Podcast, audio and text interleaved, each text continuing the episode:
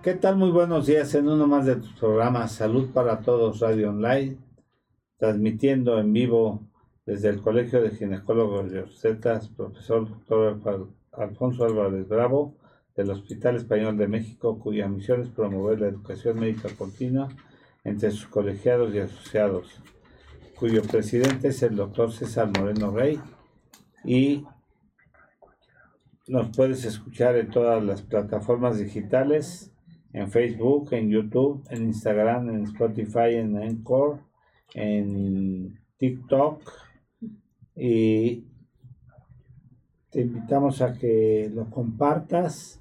Ya hay mucha gente ahorita eh, conectado con nosotros. Eh, le damos un saludo a nuestros eh, compañeros que están ahorita ausentes, el doctor Gabriel Rojas Posero, quien recientemente está todavía viviendo su duelo de su papá que falleció el viernes pasado.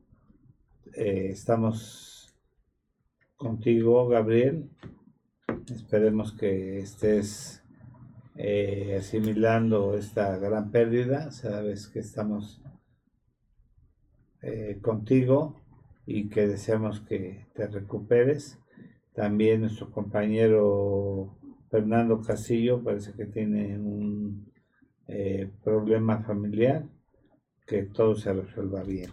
Voy a presentar a mi compañero de eh, transmisión, el doctor Jaime Kleiman, es ginecobstetra, maestro en ciencias, profesor investigador, que hace su base aquí en el Hospital Español y en el Hospital Ángeles de las Lomas. Gracias Roberto, buenos días a todos, bienvenidos. Y tenemos como invitada a la maestra psicóloga Elena Melikov Ortiz. Buenos días, ¿cómo estás? gracias, gracias. Que es eh, licenciada en psicología por el Instituto Tecnológico de Sonora maestra en estudios judaicos por la Universidad Hebraica de México, maestra en gestión de tecnologías de la información por la Universidad Tecmilenio. Se ha desempeñado como psicóloga clínica desde el 2009 para niños, adolescentes y adultos en centros de desarrollo, desarrollo dinámico actual aquí en la Ciudad de México, fundadora jefa de operaciones, capacitaciones empresariales, metamorfosis global, auxiliar en escuelas para personas de capacidades especiales, Centro Espíritu Creativo en Guadalajara, socia fundadora, cursos de veranos para niños 3 a 14 años y con capacidades especiales. Fíjate que aquí hicimos unos programas para gentes con capacidades especiales y luego hablamos de sexualidad. Bueno, no tenemos el gusto de conocerte, pero hubiera sido muy interesante tenerte. Colaboración en curso de verano con Circos y Dragón, Centro de Integración de la Familia y el Adolescente, DIF KGM o KGM, Centro Cultural y Social de la Victoria en Durango, Centro de Calidad Humana, Planeación a Solución de Problemas Sociales, Capacitación e Inducción a Personas de Escasos Recursos, tienen certificaciones por el Brief Therapy Center de Palo Alto, California, recomendaciones para el retorno seguro al trabajo ante COVID-19 y el cerebro del adicto por la Universidad Emory y Conocer 2010. Gracias Elena porque estás con nosotros. queremos eh, hacer una aclaración porque vamos a recibir muchas críticas.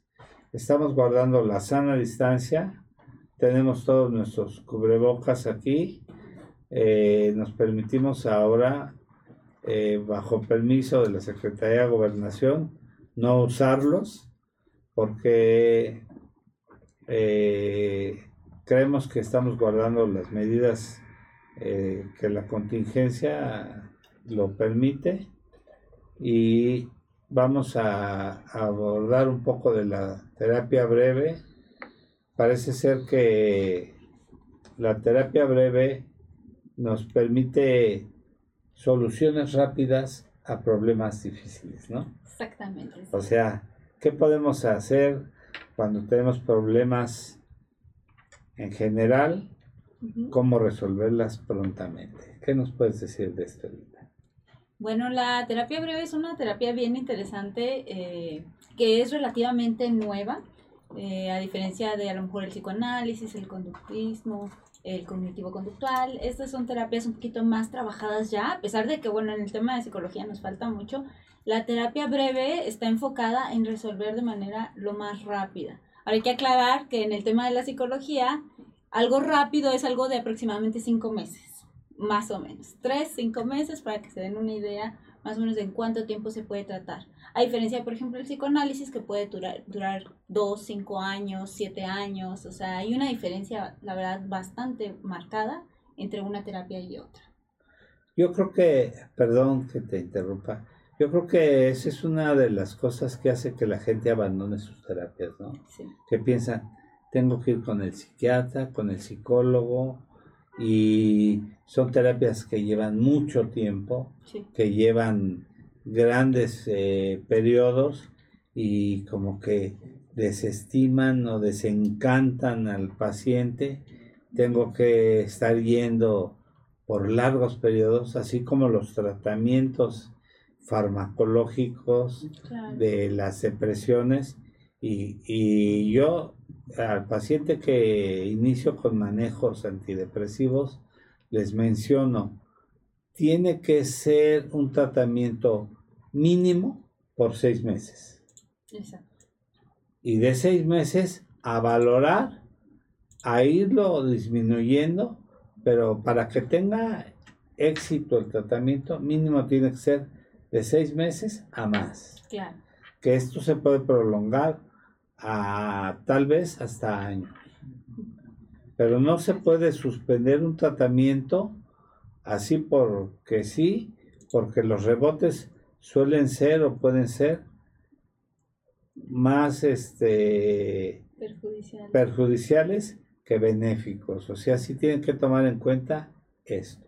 Sí, totalmente. Y con estos también, pues sí, sí vale la pena aclarar que en ocasiones es necesario el tratamiento farmacológico, o sea, no podemos eh, eliminarlo, ni tampoco el psicoanálisis. Son diferentes modelos de trabajo eh, que dependiendo de el problema que tenga la persona es que se puede utilizar uno u otro, ¿no? Pero sí es un gran avance tener estas herramientas para ciertos tipos de problemas en donde podemos acelerar el paso en, en la resolución de los problemas.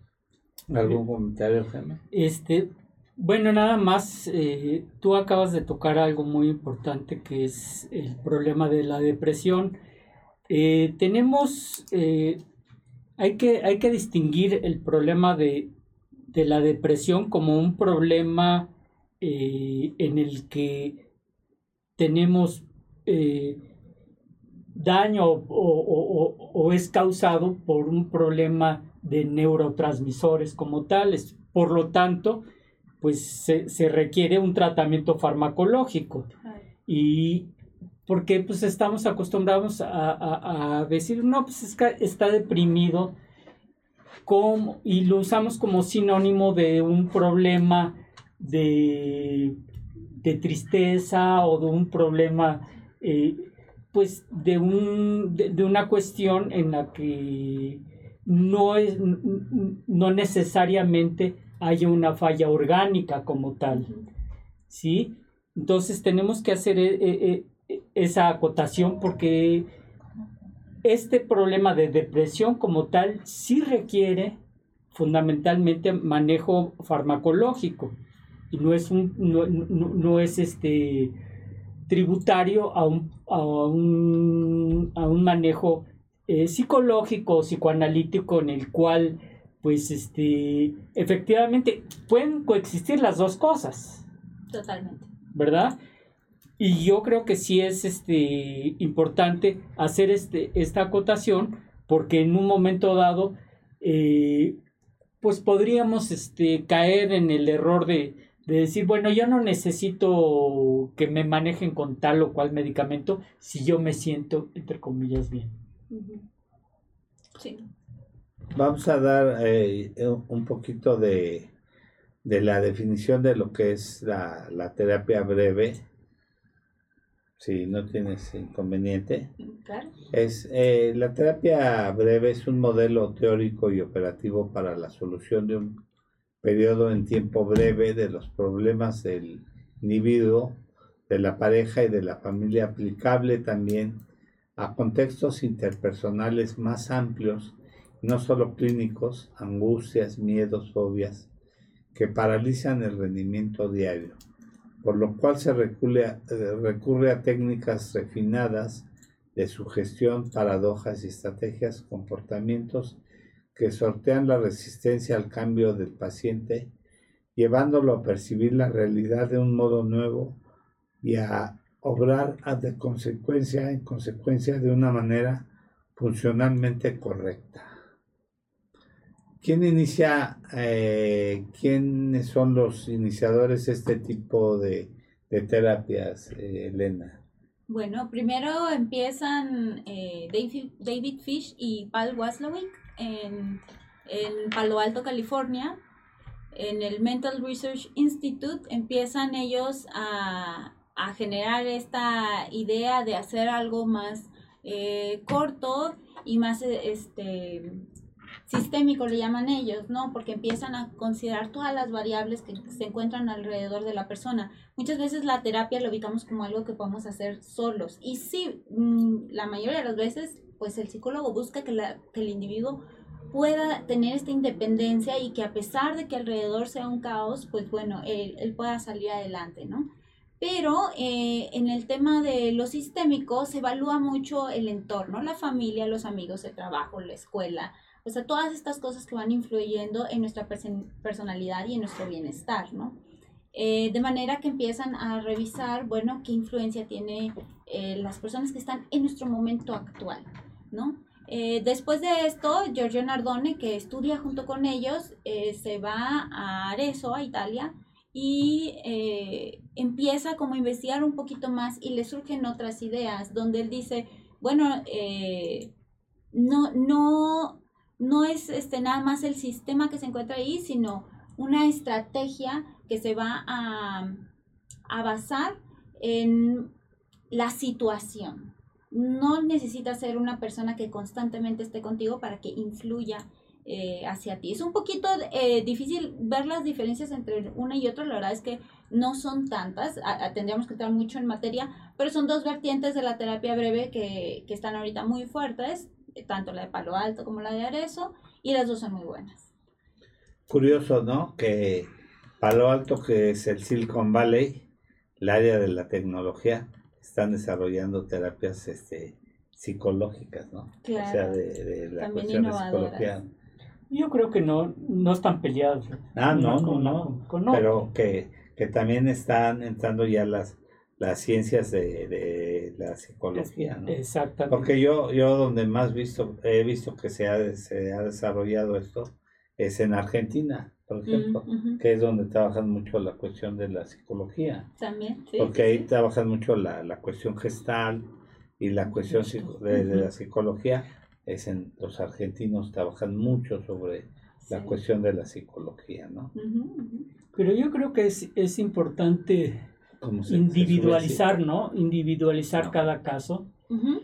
y, al individualizar cada caso, pues obviamente, no sé si estoy bien o, estoy mal, no es mi expertise, eh, pues hay, no, no, esto no es benéfico para todos. O sea, yo creo que eh, al individualizar los casos, dices, bueno, tú, este, tu caso específico sí está indicado para una terapia breve y tú otra, otra persona que tiene otro tipo de, de, cuestionamiento, de problemas, pues no es tributario de, esto, ¿no? No sé qué nos puedes decir al respecto. Totalmente, y ahorita vamos avanzando a, explicar eh, algunos casos que se pueden ver o sea, todo lo que es anorexia, bulimia, trastornos de la alimentación, se pueden trabajar con la terapia breve. Se recomiendan trabajar con la terapia breve porque aparte son casos donde cada minuto pues les va contando es vida para los pacientes, ¿no? ¿Y qué eh, me puedes decir de una terapia de choque? en un momento dado, junto con una, con una este, terapia breve. O sea, terapia de choque tomándolo como, como algo que, pues que despierta a, la persona, ¿no? Ahorita que nos acabas de decir eh, bulimia, este, anorexia, anorexia todo ese tipo de cosas, en el que pues las pacientes, pues yo las, las he visto, las he diagnosticado, de hecho, este, tuve ahí un caso muy famosón. Y el, la terapia de choque, o sea, el hecho de, de, que en un inicio la persona no cree y, no siente que, que, tenga un problema. Claro. Pues yo estoy perfectamente bien. Yo lo único que hago es comer y vomitar, pero fuera de eso estoy perfectamente bien. Claro. O no estoy comiendo, etcétera. O sea, ¿por qué? Porque para mí es normal eso. Sí.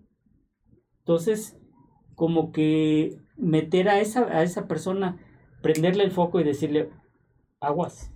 Claro, sí, sí, sí. Hay, hay varios casos, ¿no? Depende de la personalidad también del individuo. Aquí en bueno, me regreso a la primera parte que mencionaste. Totalmente depende el caso del modelo con el que se va a trabajar. Y así como en medicina hay diferentes médicos para diferentes problemas, en psicología también los hay. Lo que pasa es que desconocemos un poquito el tema, ¿no? O sea, entonces eh, habría que identificar y preguntarle a su psicólogo, oye, traigo este problema en especial. Así como el médico canaliza de pronto y dice, oye, tú para el tema de alcoholismo tienes que ir a este lugar o pues traes este tema de anorexia, tienes que ir a este lugar, igual el psicólogo debe de canalizar. O sea, es difícil que estemos preparados en todas las áreas, ¿no? Eh, pero sí podemos a veces trabajar temas muy generales, pues igual que existe el médico general y hay cosas, hay muchas cosas. O individualizar, ¿verdad? Exacto, y ya dependiendo si es una especialidad, pues bueno, entonces ya se, se envía a, a, una cierta área, ¿no? Respecto al tema que, que comentas de la terapia de choque, bueno, en ese caso eh, digo, depende de la personalidad. Hay gente que sabe que está haciendo mal y, y no puede controlarlo. Entonces ahí se le recomienda un tipo de terapia. La breve funciona para ese caso. Y hay gente que no sabe y no le interesa, ¿no? O sea, que, que no está de acuerdo, ¿no?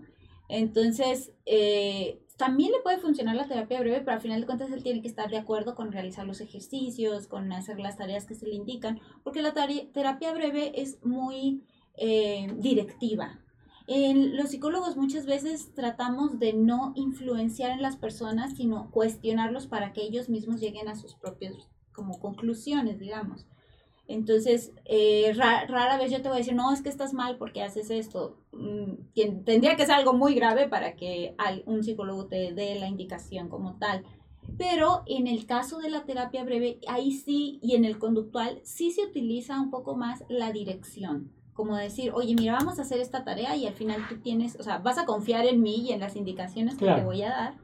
Y, este, y entonces al final tú solito ya vas a sacar tus conclusiones o vas a tener ya el ejercicio acostumbrado para actuar de tal o cual forma, ¿no? En el caso de la terapia breve no se trabaja tanto con percepciones, en el sentido de que si yo percibo que estoy haciendo bien, que, que, que nada más como y vomito y no pasa nada, eh, bueno, en ese caso, mm, yo no voy a pelearme contigo para decirte, no, no, mira, si estás bien delgado, no, mira, eh, te está haciendo daño el, el esófago, ¿no? O sea, yo más bien voy a, a ponerte ejercicios para que tu hábito sea distinto, para que te acostumbres a... O sea, no es de, no es de controversia ahí, sino es de inducción. Es en, no es de controversia en el sentido mm, analítico, racional a lo mejor, porque el psicólogo tiende a trabajar con la perspectiva del paciente. Les voy a poner un ejemplo. Hubo un caso en Alemania donde había una persona que se la vivía aplaudiendo. Entonces llega el psiquiatra y le pregunta, ¿por qué estás aplaudiendo?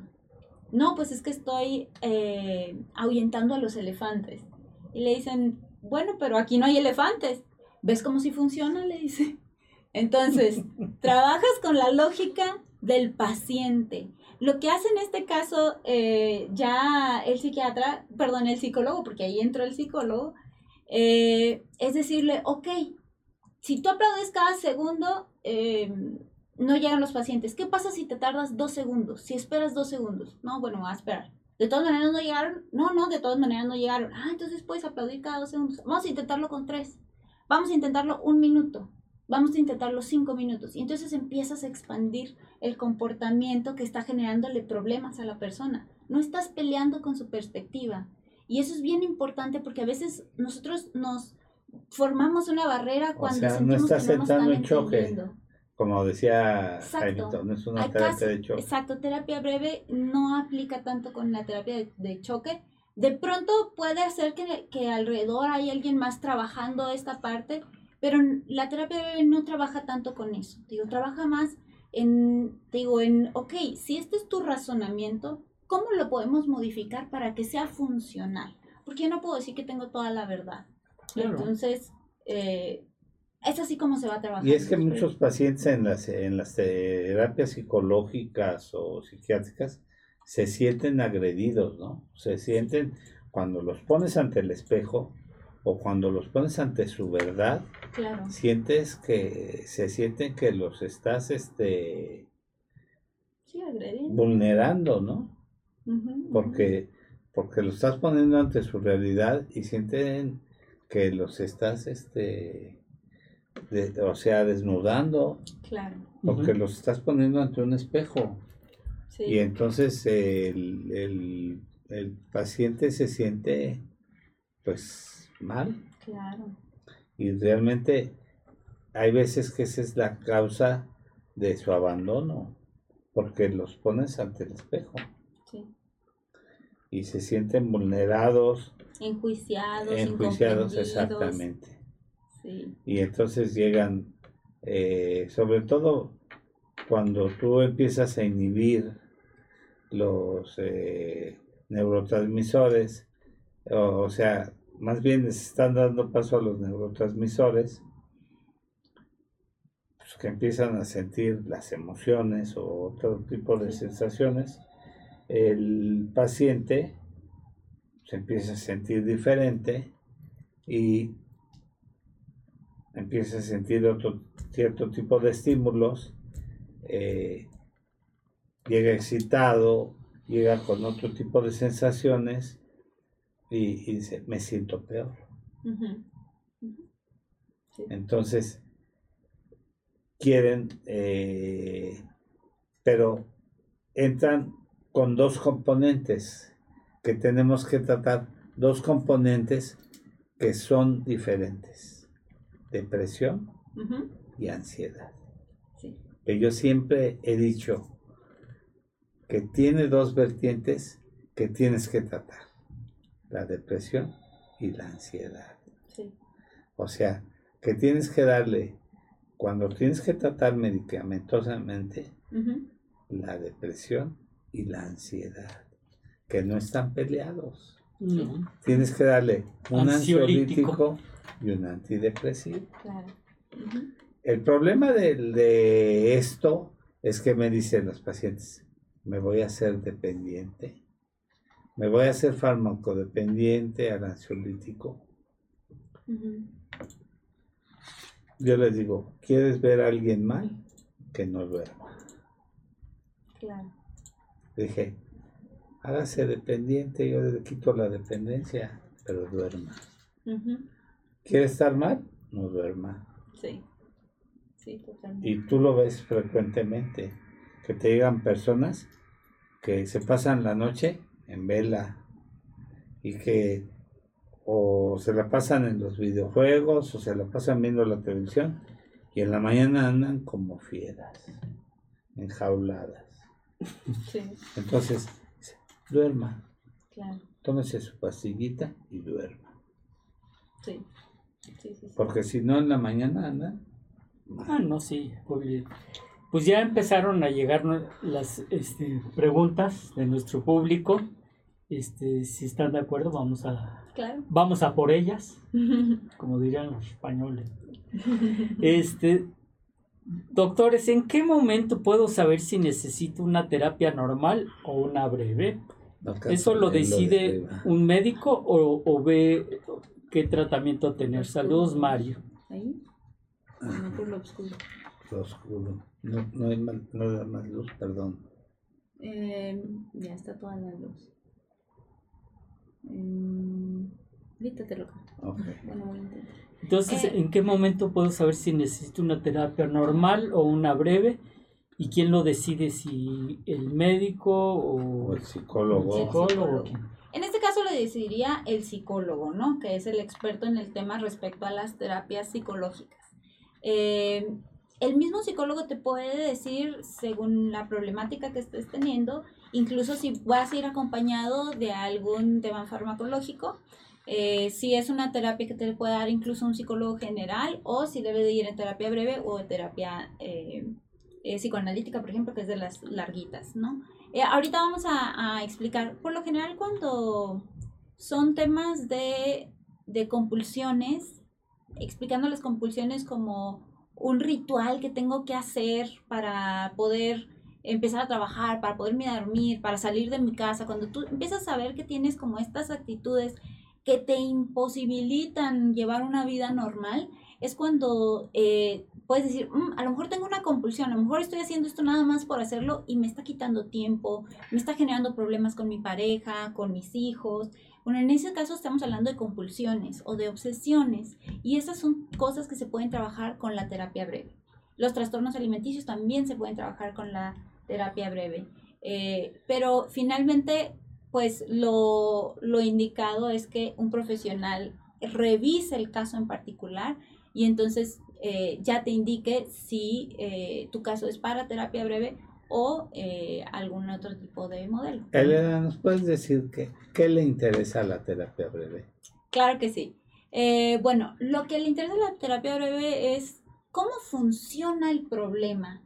No le interesa por qué surgió. ¿Por qué esta persona le tiene miedo a los elefantes? No sabemos. ¿Por qué estaba aplaudiendo y cree que eso O sea, funciona las para fobias. Por ejemplo, las general. fobias, ajá, funcionan. Eh, la fobia, el, el pánico, los miedos, todo esto le interesa, pero no le interesa por qué surgieron. El, el diagnóstico dentro de la terapia breve es muy básico comparado como en- con otras áreas donde no se enfoca tanto en No el les cargan origen. tanto, vamos a llamar. Exactamente, no le escarba tanto, sino que dice, a ver, bueno, esto es lo que hay. Si fue porque tuvo un estrés postraumático, si fue porque eh, pues la mamá lo maltrataba, porque tenía elefantes en el patio, o sea, eso ya no es tan relevante. Y aquí les voy a poner otro ejemplo. Imagínense que estamos en una montaña ne- nevada y empieza a rodar una bolita de nieve. Se empieza a hacer grande y grande y grande, se le pega la nieve, hay viento, empieza a correr y entonces Se vuelve a un- ser incontrolable. incontrolable. Empieza a bajar una bola de nieve gigante. El, a lo que te mencionan en la terapia breve es, bueno, yo, a mí de qué me sirve saber si la bolita la hizo un pajarito, la hizo un humano y se la aventó a otro y por eso empezó a rodar y cayó. O sea, Es eso bolota. ya, ya es una bolota. Yo necesito poner un muro de contención al final o en medio de la bola de nieve para que se divida en dos y entonces se deshaga y entonces todo vuelve a la normalidad.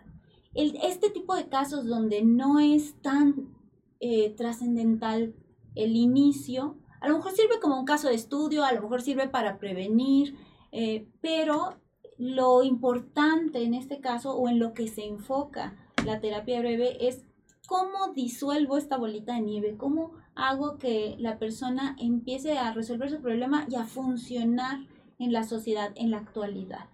Entonces, e- eso es, eso es muy importante sobre qué le interesa la terapia breve. No es tanto de el origen eh, del problema, sino de cómo funciona el problema. Aunque a veces el, el origen, en el origen está la solución, pero a veces digo, Sí, sí. no necesariamente, Pero en esos casos, entonces ya utilizamos otro modelo. claro. No, no quiere decir, por- y es por eso es bien importante, o sea, no es para todos los problemas, ni, ni los otros modelos. No es un modelo mejor que otro, son diferentes vertientes dependiendo de la problemática. Hay otra A ver, sí. ¿Cuán- eh, doctores, ¿cuánto tiempo dura la terapia breve? ¿Cuántas sesiones tiene la terapia breve centrada en soluciones? Gracias, Rocío. Ok, en promedio son cinco meses, es lo que se busca. Bueno, se busca incluso que sean menos. Se utiliza una terapia por semana eh, y se va expandiendo cuando el paciente empieza a mejorar a 15 días. Cuando después se, se hace a un mes, después a tres, después solo se hace una llamada de seguimiento a los seis meses y luego otra al año. Y luego se concluye. Yo tengo una, pregunta. Para que surja, para que tenga cabida la terapia breve, ¿el paciente debe de estar de acuerdo en que tiene un problema o no? ¿Es, es una condición sine qua non el hecho de que de, de, yo saberme eh, con un problema o no es una condición sine qua non? Mm. Se supone que si va al psicólogo, sí, ¿no? Tiene que estar no necesariamente, este, Roberto. Tiene que estar dispuesto a hacer las, las actividades. O sea, yo puedo decir, ¿sabes qué? No, no creo, no te entiendo, pero voy a hacer lo que me digas. ¿Ok? Funciona. Pero, pero llegar y decir, no, pues es que me está poniendo cosas bien raras, ¿para qué las hago? Entonces, no, pero lo, que dice Jaime es que no necesariamente tiene un problema y va al psicólogo, o sea, no entiendo eso. A ver, el, ejemplo, el, ejemplo es el siguiente. Y, va subiendo el rating, ¿eh? Con este cuestionamiento. Está perfecto. Sí. O sea, yo puedo ir contigo y, y decirte, mira, mi problema es tal, tal, tal. ¿Por qué? Porque yo asumo que tengo un problema. Yo creo que es parte esencial para eh, mejorar y para, para una terapia, la que sea. Pero no sabes si es problema. Asumo que lo tengo. Y lo planteo. Pero hay veces, pero no sé si pueda llegar el caso en, en el que yo agarre y diga, bueno, te traigo a mi hijo porque mi hijo tiene un problema, pero él ni siquiera le, está pasando por la cabeza en un problema de bulimia o en un problema de anorexia, que lo tiene. Pero yo te lo traigo a ti. Para que, ahora sí que para que me lo arregles. Pero la persona no, o el adolescente, o, el, o el preadolescente, o el el adulto pequeño, lo que sea, no se asume como, como un problema. Exacto. A, eso es a lo que no voy. Está consciente. Sino que la gente de su alrededor sí, sí asume que tiene un problema y, por eso te lo llevan. Claro. Entonces, eh, la pregunta, eh, aterrizándola, es el, la persona que, que requiere este, la terapia breve tiene que estar convencido de que tiene problema o no. No necesita estar consciente, pero sí dispuesto. Ok, eso es muy importante. El, ejemplo de la persona con, su aplauso y... o sea, es la, terapia informada, ¿no? Consentimiento informado. Sí, sí, no, pero yo creo que lo del aplauso sí. sí, o sea, les vuelvo a poner el ejemplo del, del aplauso. O sea, la persona nunca va a terminar de comprender que está mal. Pero a través de la intervención que se le hace, la persona puede empezar a mejorar en el sentido de que, ok, ya no necesita estar aplaudiendo todo el tiempo, podemos hacer que lo hagan en intervalos de una hora o de dos horas. Entonces, eh, pero tiene que estar dispuesta a intentar que, por ejemplo, pues, si yo le estoy diciendo, oye, ¿y qué pasa si te tardas dos segundos en aplaudir? Si la persona no está dispuesta a intentar hacer ese esfuerzo, decir, bueno, voy a aplaudir cada dos segundos, pues entonces nunca va a poder avanzar la terapia. Entonces, no necesita estar consciente, pero sí dispuesta. Eso sí es bien importante, tener la disposición como paciente, decir, voy a confiar, y por eso también es bien importante que confíen en su psicólogo. Si no se genera esta relación de confianza, eh, es muy difícil que hagamos las cosas que nos piden, porque aparte nos pueden parecer cosas irracionales. Si mi, si mi raciocinio me dice, me tengo que cuidar de los elefantes, y de repente me dicen, pero no, no, deja de aplaudir, es como me está pidiendo una locura. Claro. Entonces, Digo, y cada uno tenemos nuestras ideas respecto a qué es lo correcto y qué es lo incorrecto. Entonces, si no hay este lazo de confianza, yo les recomiendo que incluso busquen una alternativa, eh, otro psicólogo, quien sí les dé confianza, que digan, yo lo que me digan. Creo lo que voy eso a es seguir". fundamental. Eso es fundamental. Y es y es fundamental no nada más en psicología, sino en todas las ramas de la medicina. Claro. En todo. O sea, si yo tengo una paciente eh, que no confía en mí y, y, este, por ejemplo, una paciente que le digo, mira, necesito operarte y hacerte una cesárea en este momento porque porque el bebé está malo, porque esto, porque el otro. Si tú en ese momento no confías en mí para que te opere y, y- y- y- que te trate, pues empezamos mal, ¿no?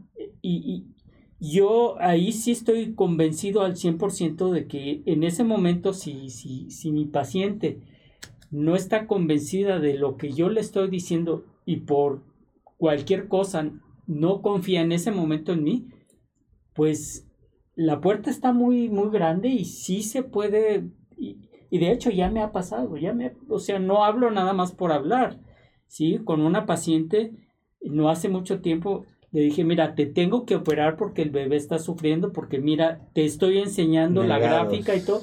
Claro. No, no me, no me voy a dejar operar. Le digo, en ese momento la relación médico-paciente Se se, rompe. se rompe y por lo tanto yo no me puedo hacer responsable de lo que te pase a ti o a tu bebé claro. y por lo tanto dejo la puerta abierta para que, para que entre otra persona en la cual confíes O, o y- pide tu opinión, y, ¿no? y otra opinión, yo creo que es válido, yo Sí. creo que es muy válido y, y- y- y sería muy egoísta de mi parte, eh, una, o, a- o a- o tomar una, una este, actitud paternalista al 100% y decir, pues a mí me vale, pero yo te opero, o, o decir, este, o, o todo lo contrario, ¿no?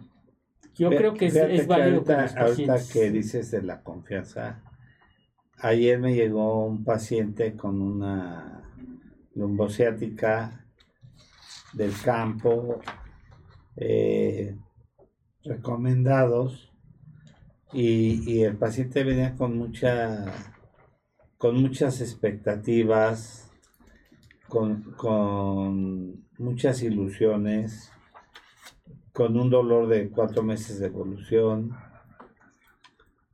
pero con muchos nervios. Y entonces le dije, lo primero que yo necesito es que usted tenga confianza. Para que yo tenga éxito con el procedimiento que le voy a hacer de bloquearle el nervio ciático, es que usted tenga confianza porque es una gente del campo y, y empezó a rezar antes de que le dije, si usted me tiene confianza le va a ir muy bien. Pero pues necesito que tenga confianza porque si no, y, que después del procedimiento necesito que tenga dos días de reposo completamente para que esto sea exitoso. Le va a ir muy bien y le infiltré, le bloqueé ahí el nervio y dije ahora necesito que se siente en este banquito que usamos de, de escalón para que se sienten en la mesa de exploración y se me quedó viendo así como está usted loco, ¿no? Si yo vengo que no puedo ni caminar. Y agarró y se sentó y se levantó. Y, y no lo podía creer, dice, cuando pues no puedo ni caminar. Y, y entonces se le salieron las lágrimas al Señor. Cuando empezó a rezar antes de que realizara el procedimiento y la hija se volteaban a ver y entonces este le dije pues lo único que necesitamos es confianza y que siga las indicaciones. Pero además le voy a decir una cosa. Esto tiene garantía. Si usted en un lapso de un mes eh, vuelve a tener molestias, viene y sin costo alguno le volvemos a invitar. Pero Creo que es básico. ¿no? debe, La- de, debe de la tomar confianza. debe de que- tomar la medicina que le, estoy- le voy a mandar eh, conforme se lo estoy mandando y le va a ir muy bien. Claro. Tenemos más Yo sé que es gente del campo y que tiene que tomar y le va a ir muy bien. Y se fue No, sorprendentemente encantado. Súper. Muy bien. Pero la confianza, lo que tú dices, eso es. Si, si el paciente, aunque sea uno muy hábil o muy bueno, no, no tiene. Nada más déjame decir los objetivos de, de la terapia breve antes de que vayamos. De la información que nos hizo favor de traernos Elena.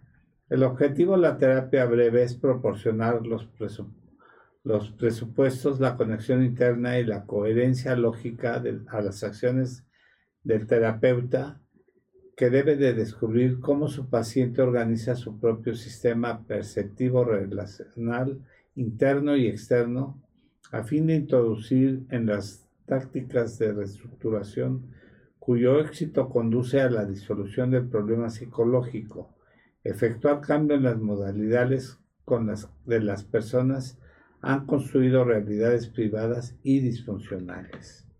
Gracias. Muy bien. Entonces segui- seguimos con las preguntas. Dice, Sí. doctores, ¿cuáles son los elementos de la terapia breve? Pregunta Miriam. Los elementos. A ver, si, como muy técnicos o cómo lo ponemos. Pues, o sea, porque nos podemos ir como pero- desde, bueno, hacer el rapport, conocer a la No, no, no. persona, o sea, yo creo que Bueno, ¿Cómo, cómo los vas estructurando así de una manera sencilla? Bueno, lo primerito, volvemos al tema de la confianza. Lo primero es conocer a la persona, entender la problemática y sobre todo entender la perspectiva de la persona. Una vez que nosotros entendemos la perspectiva, entonces podemos empezar a intervenir. Eh, cuando intervenimos eh, podemos entonces estar haciendo como estas estratagemas que donde empezamos a, digo, no a tratar de cambiarle su percepción, sino a tratar de cambiar la forma eh, en la que funciona la persona. Eh, ya me estoy divagando, me repites la pregunta, era los, Los elementos. los elementos, ¿verdad? ¿Cuál? Pues Eh. mira, más que todo sería, em, quiero entender así la pregunta, ¿no? Si yo voy contigo y- y- y tengo X problema, ¿cuáles serían el- los elementos que usarías en, en cada caso, ¿no? Eh, Por Para ejemplo, identificarme. para identi- o sea, tú lo acabas de decir. Primero que todo, conocer a la persona, identificar el problema Sí. y de ahí, y de ahí pues, eh, establecer quizás un- un- una dinámica eh, ya estructurada para ese tipo de, de- de situación. Sí. Hay, hay elementos muy específicos. No me gustaría irme por ese lado como tan técnico, pero sí podemos hablar como de, bueno, se utilizan elementos como anécdotas, se utilizan eh, pequeñas historietas como la de la nieve, como la del, del elefante. eh, se, se usan también manipulaciones eh, a la- hacia la persona, por muy feo que se escuche. eh, esta esta, este tema de poner a la persona en una situación donde se vea obligada a actuar de cierta o, o X forma, eh, es una manipulación, ¿no? Entonces se usan manipulaciones donde tú obligas a, a la persona a confrontarse de pronto con algunas situaciones, a darse cuenta de que sí puede trabajar algunas reaccionar. situaciones, a reaccionar exactamente. Entonces es una... Este, Pues más que todo abrirle los ojos, ¿no? Porque muchas veces tenemos un velo sí, ¿Por qué? Porque ve- sentimos que tenemos la verdad absoluta y al sentir yo, ¿cómo me voy a equivocar yo, este Jaime Kleiman que tiene estudios, eh, ta, ta, ta? ¿por qué me voy a, a- a equivocar? Y bueno, soy humano y sí puedo equivocarme. Claro. Y este, y en un momento dado, si alguien me quita ese velo de los ojos y me dice, oye, tu comportamiento o tus eh, es así y así y, y, la estás regando. La estás regando. Si de inicio me dicen, oye, la estás regando, pues lo primero que te digo es por ningún motivo, ¿no? O sea, primero viene la negación. Yo, ¿por qué? ¿Quién eres tú para decirme que, que, la, estoy, que la estoy regando?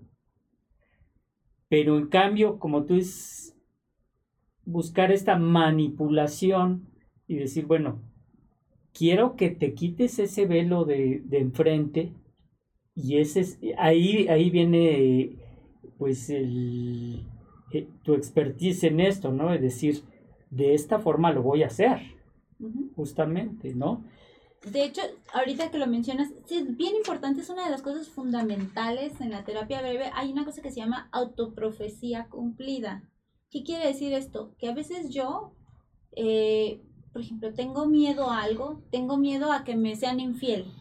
Entonces, eh, se dice que este miedo que tengo constantemente para no sentir que estoy loco y que estoy con un miedo irracional, busco la forma de, generar que se cumpla lo que yo estoy pensando, ¿no? Que mi miedo que estoy cumpliendo, ¿no? Que estoy, perdón, autoprofetizando.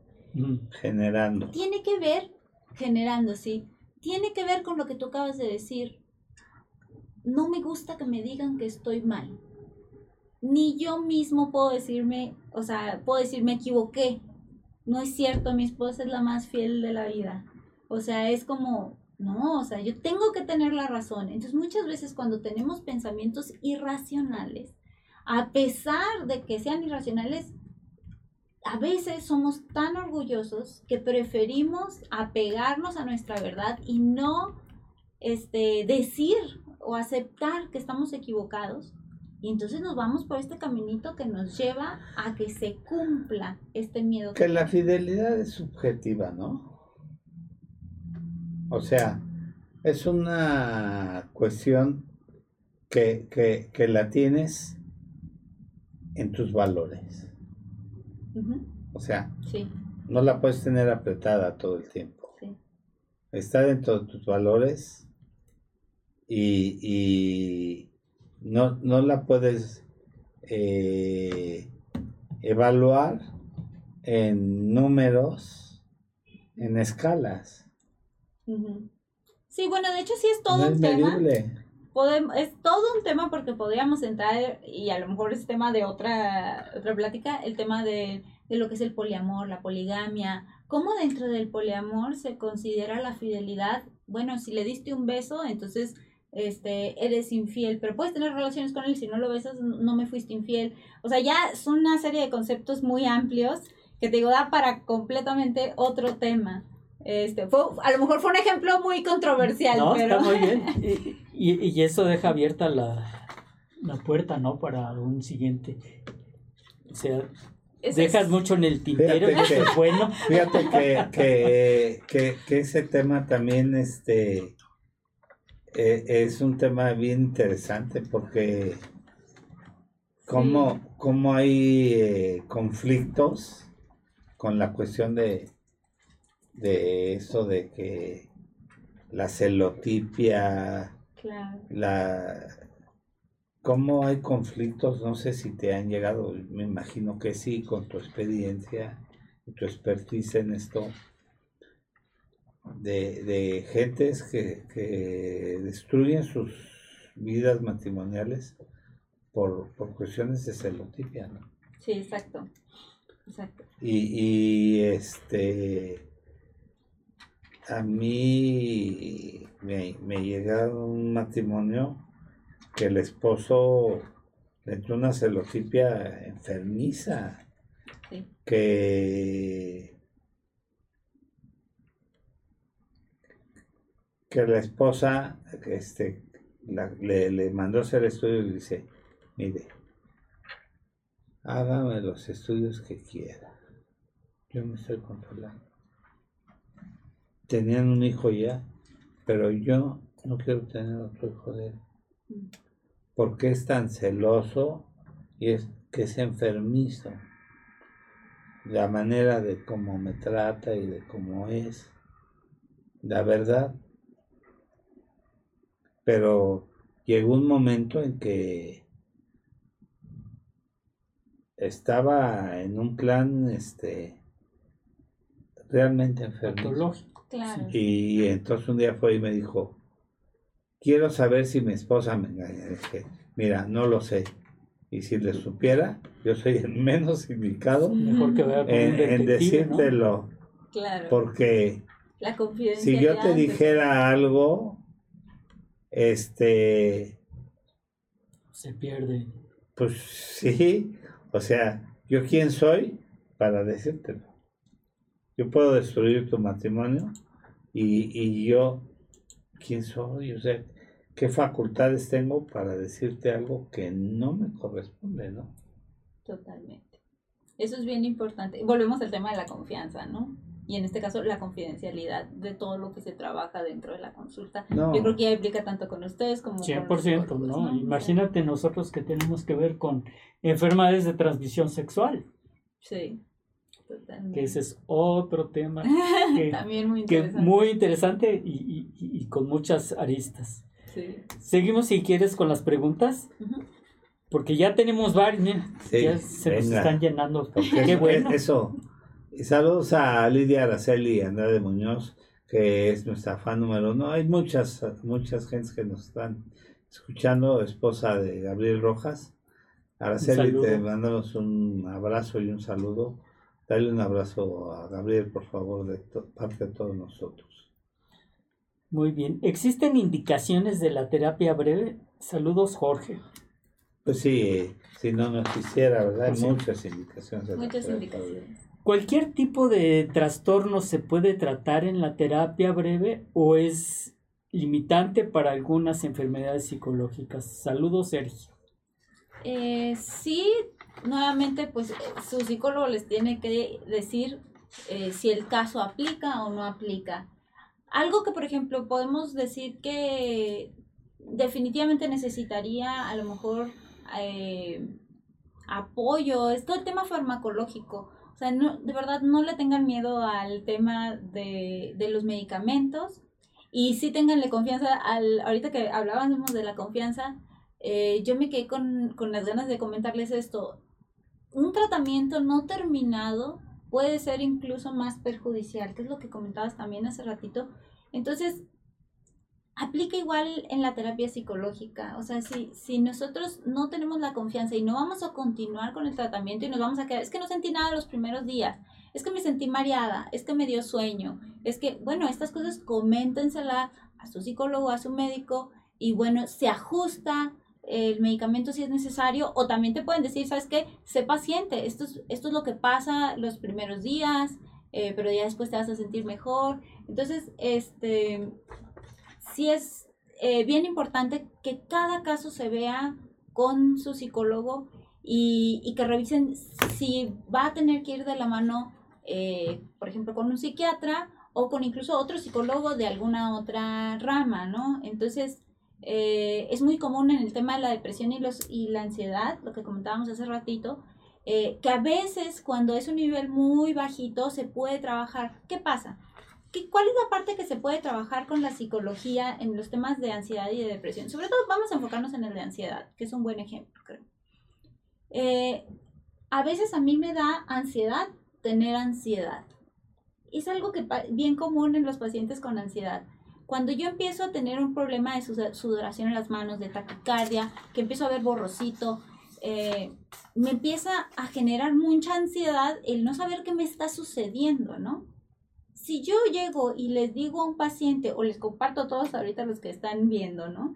Eh, les digo, es normal, no te va a dar un infarto. Es una, es un, son síntomas que al ser humano le dan cuando se siente en, en peligro y entonces fisiológicamente empiezan estas respuestas a ser, eh, bueno, la visión borrosa es porque se, la vista cambia, porque cuando el hombre estaba acostumbrado a que lo cazara un león o algo, bueno, tenía que agudizar la vista, la taquicardia, pues porque tenía que empezar a correr y se preparaba. Sus Entonces, sí, exacto. sentidos, ¿no? Adrenalina, Y la obviamente. adrenalina, exacto. Entonces, bueno, si yo entiendo qué es lo que me está sucediendo, a veces digo, ah, ok, ¿sabes qué? Dale una vuelta a la cuadra, ponte a correr, o sea, gasta esta energía extra que tienes y a veces eso les ayuda a bajar mucho sus niveles de ansiedad.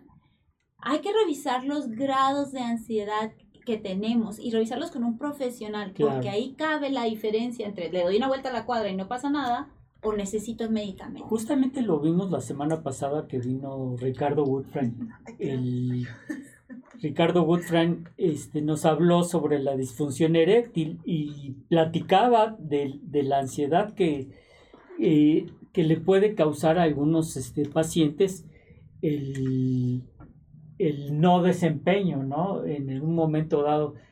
Y tienen esa ansiedad y tienen, y es un círculo vicioso, el que no tienen una erección y quieren, o sea, se ponen muy ansiosos porque no pueden, porque no están este, listos para, para, para, para, la faena, vamos a llamarle, y, y, entonces pues van a hacer un papelote, ¿no? Y entonces eh, es una recombinación constante de esto. Sí, ya lo hablábamos la semana pasada de eso. En psicología hay un, hay, bueno, en sexología en realidad, pero hay muchos psicólogos que se enfocan en esta área, eh, se llama slow sex, sexo lento, ¿no? Es como una técnica para, de sexo para cuando el hombre no está en esa disposición. Está muy interesante también, pueden buscar algún libro por ahí. Y es este tema de bajar la ansiedad. Bajar la ansiedad, que no es un problema eh, de pronto ahora sí que bioquímico, sino que de pronto sí nosotros nos hacemos estas ideas en nuestra cabeza o estamos presionados por nuestro desempeño o estamos... Y entonces se vuelve ansiedad sobre la ansiedad, ¿no? Y, y el trabajo de la psicología es bajar esta ansiedad que sí es psicológica y que no llega todavía a estos eh, temas de bioquímicos, de neurotransmisores que platicábamos hace ratito, hace ratito perdón. Saludos para don Héctor Benjamín Melikov. Dice, saludos, mi querida hija, a tu papi. Mi querido padre. Que te está saludando aquí. Sí. Que te está viendo. Ay, qué lindo. Saludos, don Héctor. Sí. Pues nos estamos llenando de preguntas. Bien, adelante. y bueno, nuestro... Eh, el de nuestras redes, el que saludas Gabriel Rojas. Nos perdona a toda la gente que nos están eh, viendo y que es el que saluda a Gabriel. Pues, sabes, estamos entendiendo que no estés con nosotros, pero pues, toda la gente, saludos a. Un abrazo. Este, pero pues toda la gente nos disculpa que no les estemos saludando a todos ellos, pero estamos pasando las preguntas solamente. Muy bien. ¿Para qué tipo de trastornos está indicada la terapia breve? Maribel pregunta. Eh, pues yo creo que para los trastornos límites, o sea, los problemas psiquiátricos límites o profundos, yo creo que ahí no se aplica, ¿o sí? Sí, exactamente. Cuando ya es un tema de, personalidad, de neurotransmisores, eh, de redes neuronales, para que eh, explicar un poquito eh, al público, sí me gustaría como aclarar. Eh, bueno, nosotros tenemos neurotransmisores que son los que se encargan de mandarnos como la, la, información. Sí, el si vas a estar feliz o si vas a estar triste. Eh, tenemos un neurotransmisor que envía y un neurotransmisor que recibe y tenemos lo que se nos envía, ¿no? Entonces, podemos tener problema en cualquiera de las tres partes, ¿no? O sea, puedo estar enviando pero no recibiendo, o puedo no estar enviando nada, o, puedo enviar algo pero está disfuncional lo que, lo que envío. Eh, entonces, cuando es este tema ya más químico en el cuerpo, requerimos eh, apoyo de un psiquiatra, requerimos apoyo farmacológico. Ahora, también hay ejercicios y también hay no, no siempre se va a llegar a esta parte de la adicción, que es lo que todo el mundo tiene miedo, ¿no? Sino que de pronto, bueno, nuestras redes neuronales, un, ejemplo que yo les pongo es, es eh, mucho es cuando hacemos ejercicio, ¿no? O sea, nuestro músculo de pronto está débil. A veces nuestras redes neuronales están débiles y necesitan fortalecerse. Se van surcando cada vez más mientras más las utilizamos. A veces podemos hacer ejercicios que nos ayuden a que estas redes se fortalezcan y a veces requerimos de medicamentos para que se fortalezcan, ¿no? Entonces, eh, en ocasiones, bueno, tomamos una temporada el medicamento y después ya lo dejamos porque ya nuestro cerebro está funcionando de la manera correcta. A veces con ejercicios eh, que nos ayudan a despertar ciertas partes de nuestro cerebro que no estamos acostumbrados a utilizar, se puede resolver y no se necesita llegar a la parte del medicamento, pero nuevamente pues esto es, cada caso se tiene que revisar y, es muy... Em, pues sí, es muy particular. yo les recomiendo que lo haga un profesional. Y, hay sustancias que se roban a los neurotransmisores.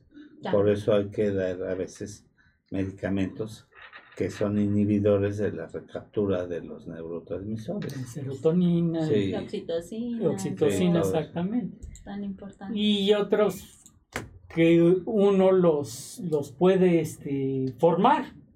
El ejercicio, puede, puede formar neurotransmisores, ¿sí? La ingesta de ciertos alimentos, chocolate, por ejemplo, sí. puede, no, sin que sea una receta de cocina, ¿no? Toma chocolate. chocolate mínimo 70% para que, porque luego nos comemos un gansito y no es el tipo de chocolate que nos ayuda, hay que saber que tiene que ser chocolate real, ¿no? Las tabletitas y cacao real. Exacto. Entonces, sí, pero sí. Eh, eh, Alejandro Rey, tu esposo, ¿no? Sí. Está viendo el video. Ah. Aquí está. Saludos, doctor.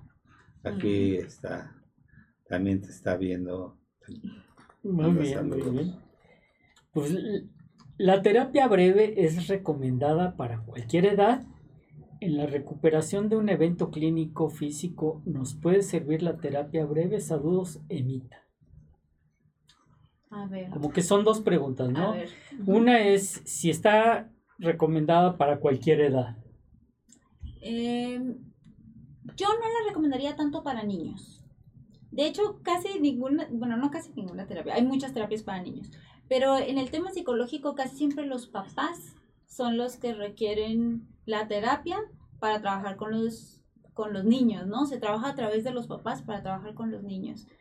Eh, y si el niño requiere alguna terapia muy específica, eh, seguramente no es terapia breve. Ok. ¿Y en la recuperación de un evento clínico físico, nos puede servir la terapia breve? Pregunta mm. Emita. Hablando de estrés postraumático, podría ser.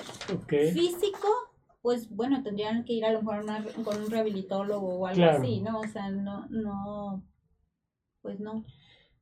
Y bueno, pues va muy de la mano con esta pregunta que nos pregunta Inés. Dice, ¿para eventos traumáticos la terapia breve funciona? Sí, sí, sí, sí, bastante bien. Dice Sandra, creo tener un problema de pareja, pero mi compañero no quiere ver ningún especialista. ¿Puedo hacer algo ya que solo... Eh, eh, eh, dice, no quiere ver ningún especialista. ¿Puedo hacer algo? ya solo en, yo solo en terapia, gracias Sandra.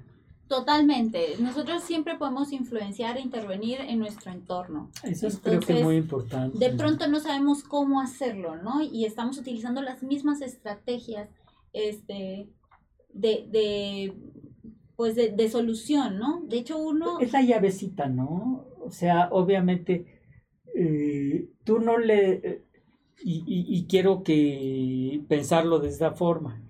O sea, tú, Elena, no le vas a resolver sus problemas a la gente.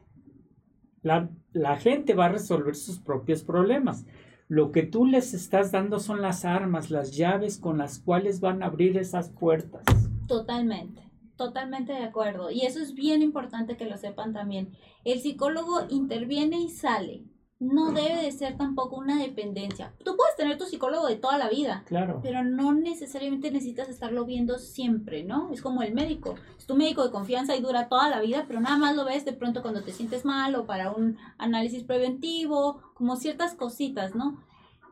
Lo que se, lo que se ve en la terapia es al de pronto trabajar con un diamante en bruto, ¿no? El, el paciente es un diamante que tiene muchas posibilidades de brillar y el, y el psicólogo a lo mejor nada más le está como sacudiendo lo de afuera, ¿no? Como dice, pero todo lo que él tiene, todos los elementos para trabajar y sus capacidades ya están ahí. Nada más es como explotar o ayudar a desarrollar estas capacidades que luego pueden influenciar en nuestro entorno y en el caso de una pareja, por supuesto que también se puede trabajar a pesar de que la pareja no quiera asistir a Sí, es muy importante que si, si el problema es de pareja, pues empiece alguien. Tiene que empezar, aunque la otra parte no desee la que empiece la que está consciente. Aunque para bailar tango se requieren dos. Se requieren dos, sin embargo, eh, al, o sea, la actitud puede jalar, jalar, jalar y, y este, hay una oración de la serenidad que es muy importante que se usa mucho en los grupos de autoayuda, en alcohólicos anónimos, en los grupos de neuróticos y todo esto, que, que habla de las cosas que se pueden cambiar, las que no se pueden cambiar, y la sabiduría para, para entender la diferencia. Y eso es que, pues primero se empieza por uno mismo, ¿no? Entonces, Nadie puede dar lo que no tiene. O sea, alguna vez, este, que tenía algunos conflictos, me dijeron, ¿quieres a tus hijos? Les dije, mucho. Pues, pues no los quieres porque primero te tienes que querer tú mismo, ¿no? O sea, primero se tiene que empezar a curar la, la parte de ese binomio, o sea, la persona que que sabe que tiene parte de ese problema para poder decir que quiere querer a su pareja. Me llega a la mente en, el curso de el ATLS, Ándale. el Advanced Drama Life Sport, en el que, por ejemplo, y que además cualquier médico de cualquier especialidad lo debe de tomar, que es muy importante, o sea, yo como ginecólogo, pues este, soy primero que todo médico y en un momento dado voy a, eh, si estoy en, eh, en, la calle o aquí mismo en la oficina, puede haber algún evento eh, en el cual yo como médico deba de intervenir. una de la, la, primera premisa que pone el, el ATLS es medidas de protección universal.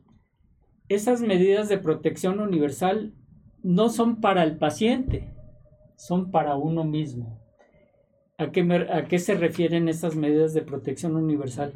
Que yo antes de ver, tocar o darle los primeros auxilios a cualquier paciente, debo de tomar mis propias medidas de protección, como gogles, eh, cubreboca, careta, guantes, y ya que tengo yo mis propias medidas de protección, ¿Protección para quién? Para mí. Para mí. Ya puedo yo llegar y, con la confianza del mundo tocar, ver al paciente, salvarle la vida. Pero no puedo, no puedo de ninguna manera eh, llegar y tocar al paciente si yo no estoy protegido. Y eso es parte de lo que Y es lo que pasa en los aviones. que, dicen que si hay. Exacto. Y, y, primero te pongas la máscara y después ayudes a los menores o eso. Y, y los pilotos, cuando hay una pérdida de presión, les cae la máscara primero a ellos porque la descompensación, la falta de oxígeno, los haría perder el sentido y el avión se, quedaría, se quedaría desgobernado. Y, y cuando va a haber una pérdida de presión, los pilotos les avisan a las sobrecargos y las sobrecargos las, lo primero que hacen es correr al oxígeno y ponerse la mascarilla ella, dan el aviso o caen las mascarillas en las cabinas, pero ya las sobrecargos están para poder auxiliar a los demás. Nos pide la producción que vayamos a un corte comercial de un par de minutos, si no tienen inconveniente. Vamos. Vamos. Perfecto. ¿Quieres más café? ¿Quieres ser parte del mundo digital y no sabes cómo? Contáctanos, te asesoramos. Páginas web, relaciones públicas, streaming, podcast, redes sociales, comerciales, videos y mucho más. Contacta zrproducciones.com.mx, WhatsApp y Telegram 55 12 42 35 75. Síguenos en Facebook como arroba ZR Producciones MX, Instagram, YouTube y TikTok como arroba ZR Producciones. Sé parte del mundo digital.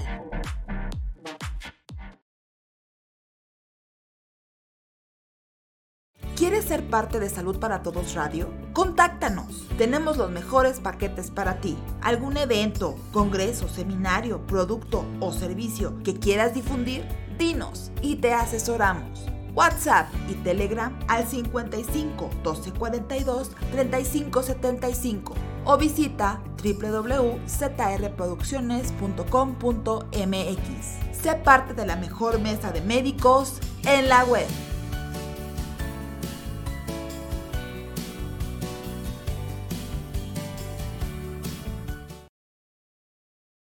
Me gustaría tomarme unos minutos para hacer énfasis en lo importante que es mantener un peso saludable, ya que, como nos lo ha confirmado la pandemia, aquellas personas con sobrepeso u obesidad siempre estarán más expuestas a cualquier tipo de enfermedad. Es por ello que es importante recordar que nunca es tarde para mejorar nuestros hábitos alimenticios y podemos empezar con pequeños cambios que traerán grandes diferencias en nuestro organismo y nuestra vida como los que ofrece Nútrete. Nútrete es un proyecto que dos maestras en nutrición han impulsado facilitando sus diferentes productos para que cualquier persona que quiera cambiar su vida los pueda adquirir. Te invitamos a conocerlos. Visita sus diferentes redes sociales. Instagram, arroba Nutret-MX. Facebook, arroba Nutrete CDMX o al teléfono 55 62 16 65 20. Nútrete y cambiará tu vida.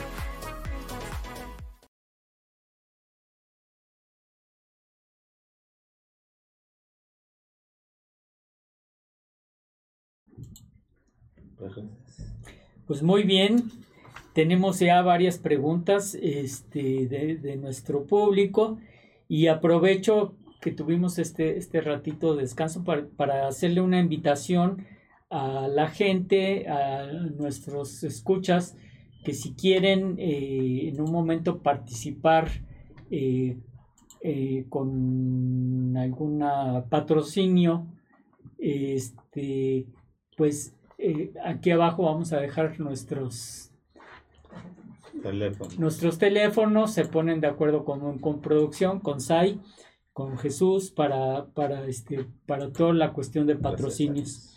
Y este, Elena, ¿dónde te podemos encontrar? ¿Dónde la gente te puede eh, visitar? Contactar. Contactar, etcétera. Claro que sí. Eh, tengo consultorio en la colonia Escandón.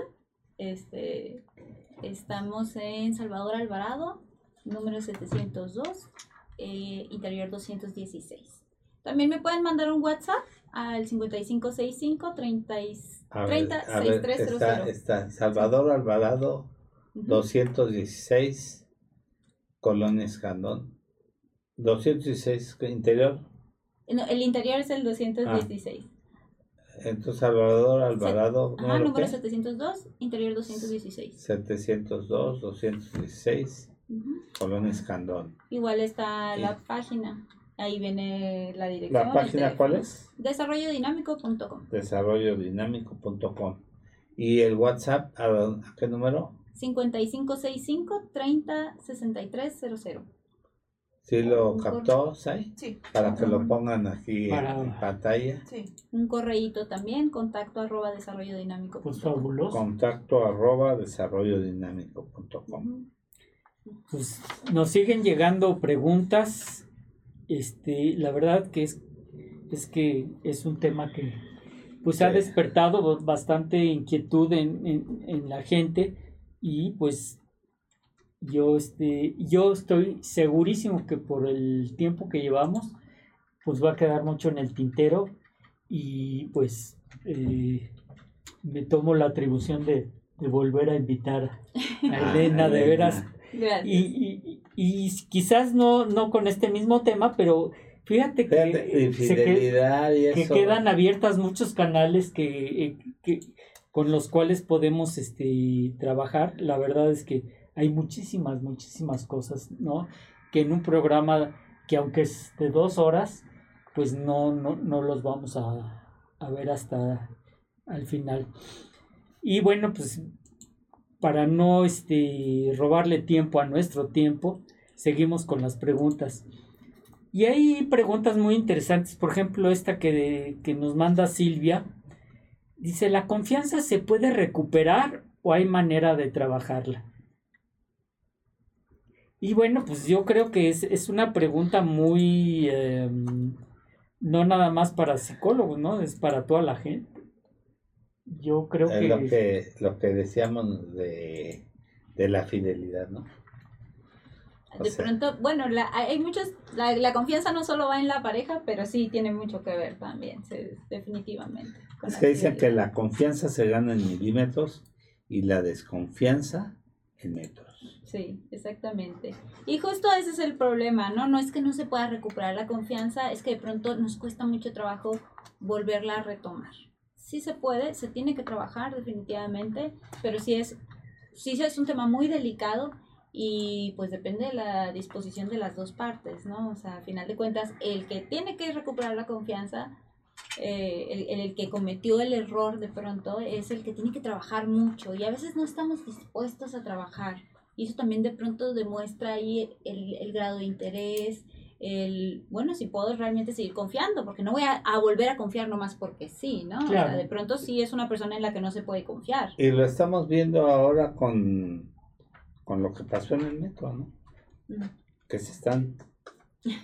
Y, y realmente, pues fue un error humano al 100. Pero dicen, no, pues este... eh, Como Pilatos, ¿no? no hubo problemas y, y- y los peritajes los saca un periódico de Inglaterra, el New York Times, y lo hace la constructora número uno de México, y dice el hombre más rico de los más ricos del mundo que él tiene la intención de, de hacer la línea, se la hizo, pero que esté en la mejor disposición. Pues es que eso, eso tiene un seguro de quién sabe cuántos años, pues debe de hacerla. Pues.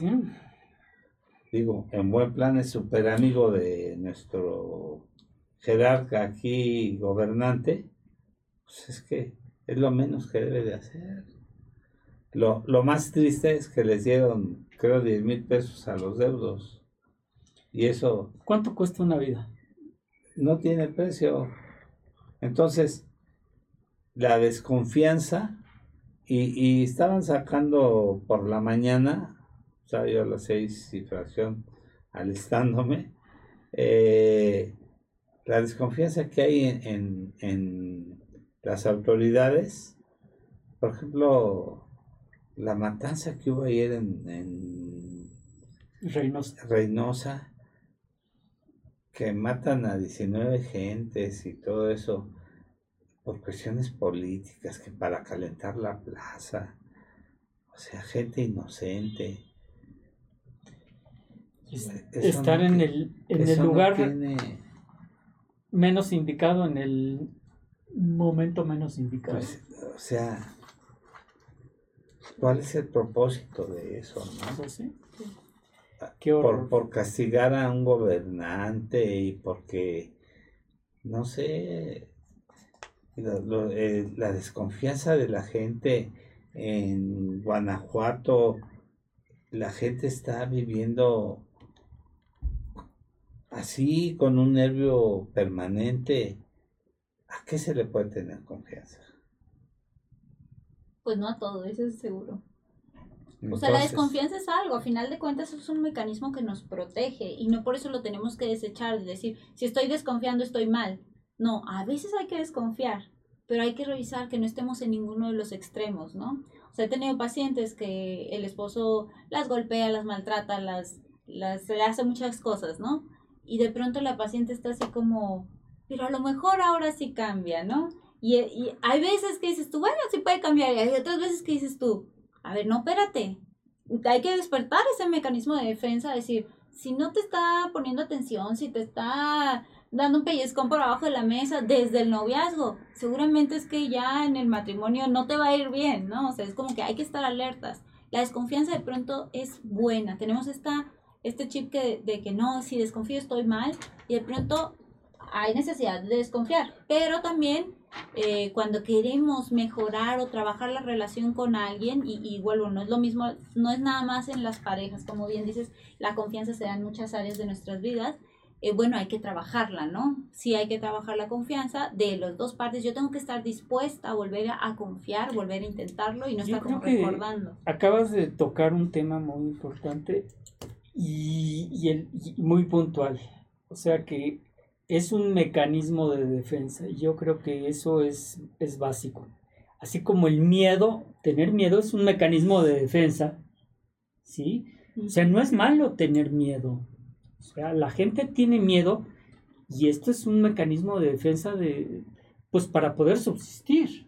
Si yo no tengo miedo, pues voy a ir caminando y, y me, me voy a atravesar la calle y pues me van a atropellar, Claro. ¿verdad?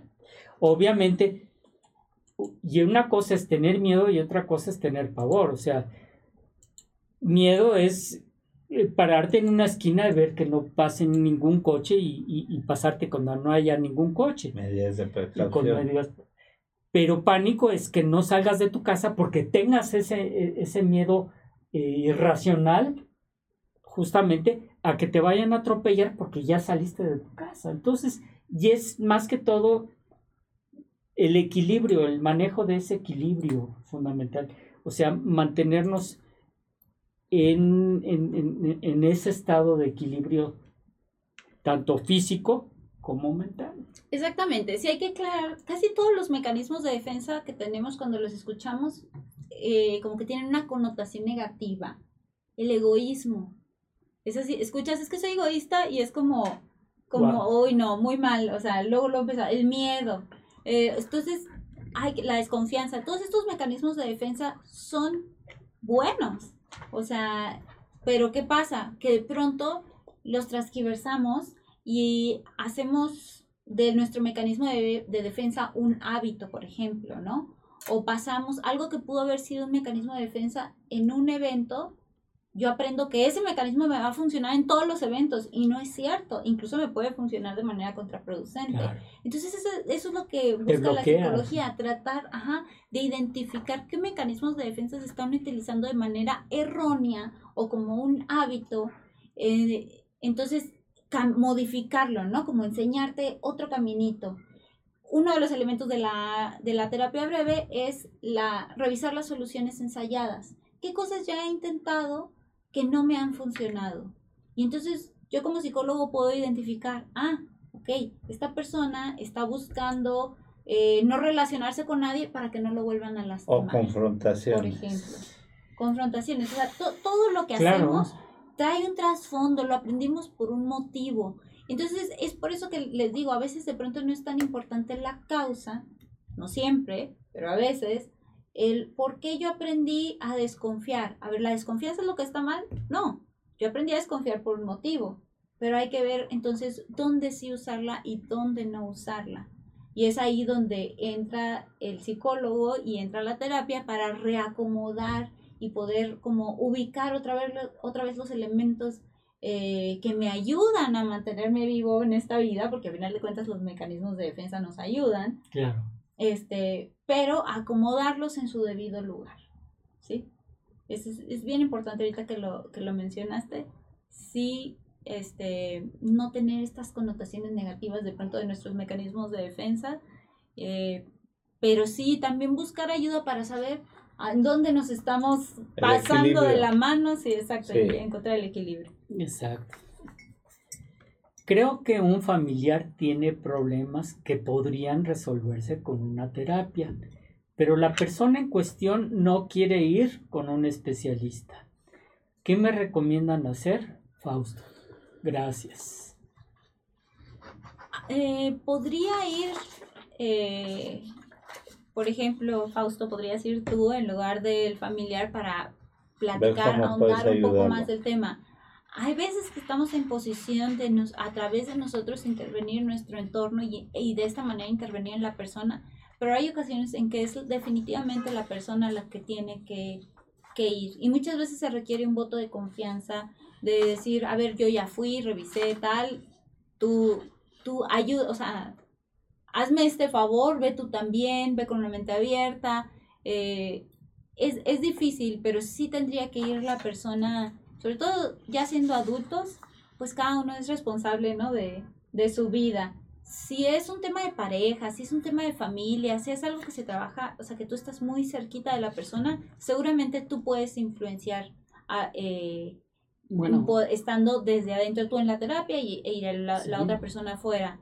Pero si es pues un amigo que ves cada dos meses, bueno, de pronto no, no, no le va a afectar que nosotros estemos yendo a terapia, no tiene que ir la persona. Sí, pero fíjate que mucha gente ayuda y se ayuda. Y lo, lo vimos como la gente que corre ayudando a algún discapacitado o hace eso. Y a través de estas acciones se ayudan. O sea, reciben un gran beneficio moral, psicológico. Sí y es una doble ayuda, ¿no? Totalmente. Ayúdate ayudando. Sí, sí, sí. Y, y reciben un cúmulo de satisfacciones y de satisfactores inmenso. Y es una cosa verdaderamente hermosa cuando cierran esos círculos y, y esta, este esta persona que, que está ayudando eh, que quiere ayudar a alguien más a ayudar a alguien más si lo puede hacer yendo a la a la o sea, una terapia. Sí. Qué, qué bendición no claro. Y también se pueden tomar la libertad de enviarle a, a algún psicólogo que a ustedes les interese un correíto, un WhatsApp, explicando un poquito la situación, ¿no? Cuando, sobre todo cuando no es para uno mismo. Eh, y entonces, bueno, ya es más fácil como decir, ¿sabes qué? Sí, eh, necesita venir forzosamente la persona, o puede venir la pareja, puede venir el hermano, la mamá, depende del caso. Entonces, también acercarnos, de pronto tenemos este medio, miedo de preguntar eh, con quién tengo que ir, ¿no? O sea, como y, y, y, nos pasa también, yo creo que con los médicos, ¿no? O sea, eh, el decir, oye, mm, bueno, yo ya conozco a este médico y voy con él, en lugar de preguntarle, oye, tengo este problema, ¿con quién voy, no? O sea, y que para que nos canalicen, ¿no? Como perder un poquito el miedo a preguntar, no pasa nada. Este, busca por ahí en internet algún psicólogo que te, que te lata, que digas tú, este me, me interesa. Eh, y le mandas la pregunta ya con un poquito más de detalle y seguramente te van a poder apoyar. Fíjate, aquí hay otra pregunta muy interesante. Dice, doctores, estoy en un momento de incomodidad personal, pero me siento tan confuso que no soy capaz de identificar el problema, un problema específico sobre el cual trabajar. Por ello, la terapia, la terapia breve me puede ayudar. Gracias, Carlos. Sí, totalmente. Eh, es muy común que pase esto, ¿no? Que de pronto nos sintamos abrumados por todo y por nada eh, y que no logremos identificar realmente cuál es el problema. Hay patrones que los psicólogos estamos acostumbrados a distinguir y que sabemos, bueno, si el problema siempre es que está olvidando algo o el problema es que está peleándose con todo el mundo, aunque sea por cosas distintas, o sea, podemos ir identificando cuál podría ser el trasfondo de, de, del problema real, ¿no? Y, a través de eso poder trabajar. Y algo que te recomendaría y les recomiendo siempre a todos es hagan poquito ejercicio. Aunque no sean así como de hacer muchísimo ejercicio, a veces hacer, este, no sé, 10 eh, lagartijas o sentadillas. No necesitas estar una hora en el gimnasio para que empiece a funcionar este tema que hablábamos ahorita, ¿no? De generar eh, las endorfinas, la serotonina, la oxitocina. O sea, con que nos detengamos tantito, nos paremos de nuestro escritorio y hagamos unas este, 10 sentadillas o 10 lagartijas, incluso sobre la pared, no tiene que ser en el suelo. Todo esto nos empieza a mejorar este, todo nuestro, nuestro sistema endocrino y te puede estar ayudando a sentirte mejor, ¿no?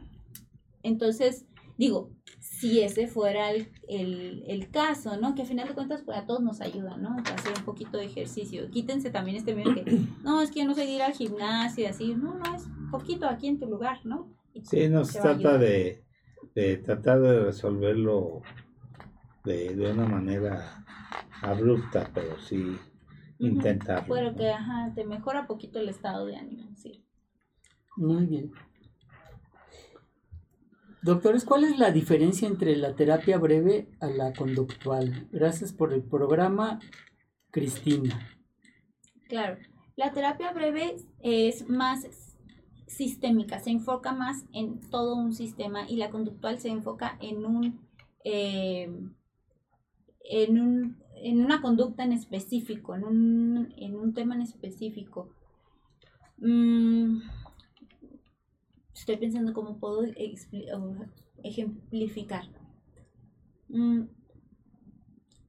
la terapia breve va a identificar el funcionamiento del problema. Ya lo hemos mencionado un poquito al inicio, pero voy a tratar de ser más específica. La conductual, por ejemplo, es yo no quiero tomar café. Entonces, no quiero tomar café.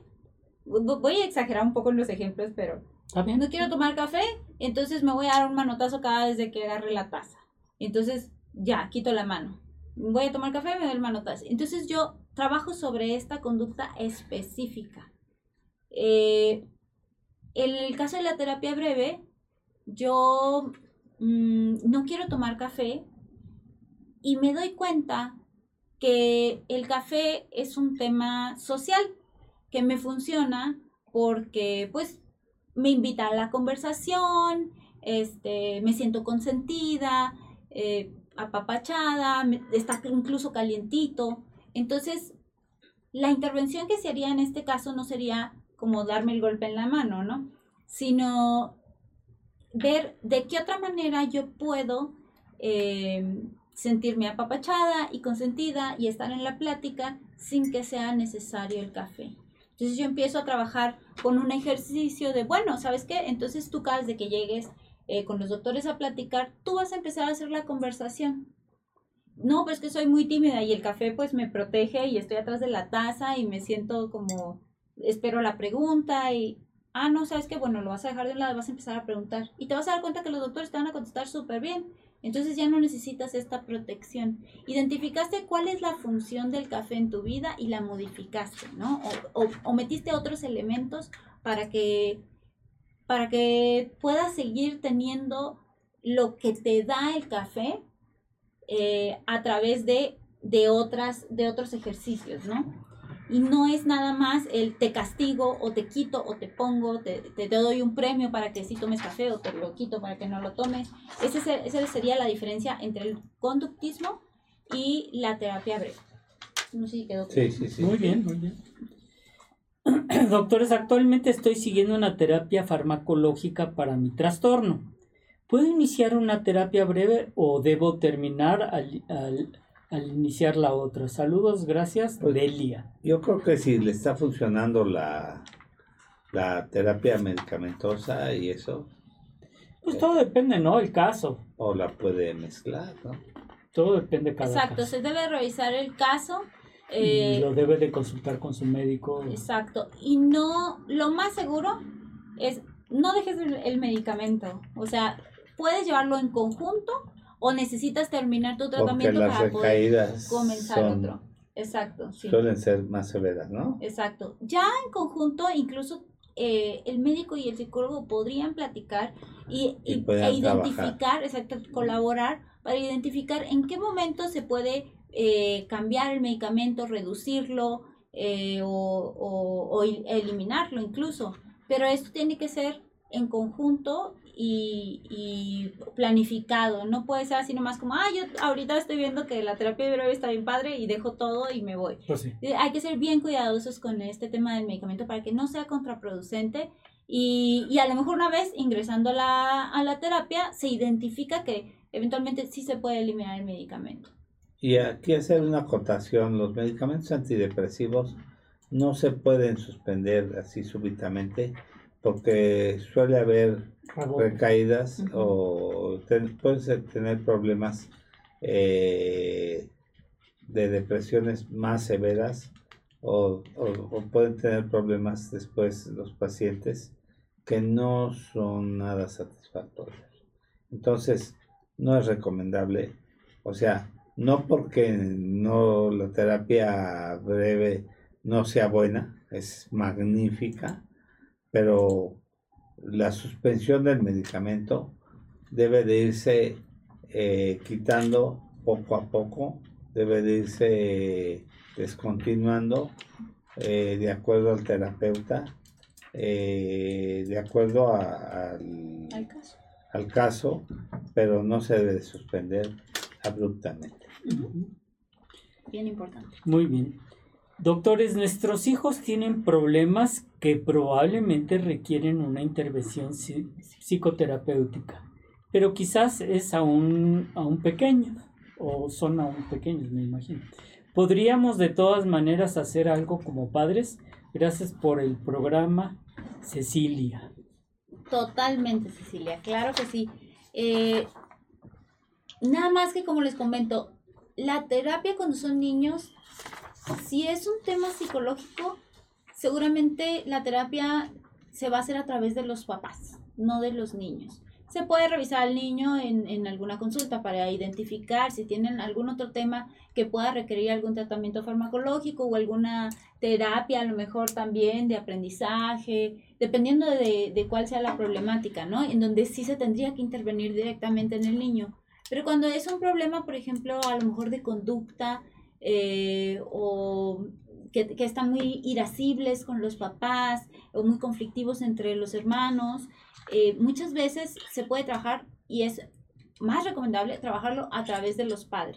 Porque como mamá y como papá tenemos que entender que tenemos una influencia impresionante en los hijos, ¿no? O sea, me- mm, yo puedo tener la edad que sea y voy a casa de mi mamá y, y sigue impactando lo que ella me dice, ¿no? O sea, si me hace un buen comentario, si me hace un mal comentario, o sea, me puede levantar el día o, o arruinar el día, ¿no? Y eso pasa en la mayoría de los casos. Entonces, cuando nos identificamos como esta autoridad tan importante, autoridad moral en, en nuestros hijos, nos damos cuenta de que tanto podemos influenciar e intervenir en ellos y entonces trabajamos a través de ti porque va a influenciar más el papá o la mamá que el terapeuta. Ahora, si el papá o la mamá por algún motivo no pudieran ir, Alex. se trabaja con el niño, pero no es, no sería la primera opción. La primera opción es eh, trabajar con los padres y a través de eso empezar a intervenir en la familia. Pues sí, y creo que se concatena con esta pregunta. Nuestro, nuestro hijo tiene problemas que probablemente requieran una intervención psicoterapéutica, pero se niega a ir a terapia. Te ¿Qué podría hacer uno como padre? Te vamos a limpiar tu pantalla. Gracias. Eh, ok. La pregunta es, ¿el niño tiene, tiene pro- pro- probablemente ni- tenga problemas? Exactamente, probablemente ir. requiera una intervención psicoterapéutica. Ajá. Y el, y el niño, bueno, No. se niega a ir a terapia. ¿Qué puede hacer el papá? Dice Carol. asistir a terapia al papá. Muchas veces, y otra cosa, somos el ejemplo. Entonces, eh, si nosotros no estamos dispuestos a asistir a, a terapia, es muy difícil que eh, alguien más, yo, o sea, que yo le esté diciendo a alguien más, oye, ve a terapia. Oye, pero pues si tú no vas como yo, ¿por qué te voy a hacer caso, no? Claro. Entonces, este es un tema de autoridad moral que es súper importante eh, como papás, como jefes, como líderes de alguna organización, eh, ahora que sí, lo que siempre dicen de liderar con el ejemplo, aplica igual en la familia. Si los papás no están dispuestos a ir a terapia, y a veces no necesitan ir a muchas, a lo mejor con que vayan a la primera o a un par al inicio, y si se identifica que el que requiere la terapia es el niño, eso ayuda para que el niño se anime a ir.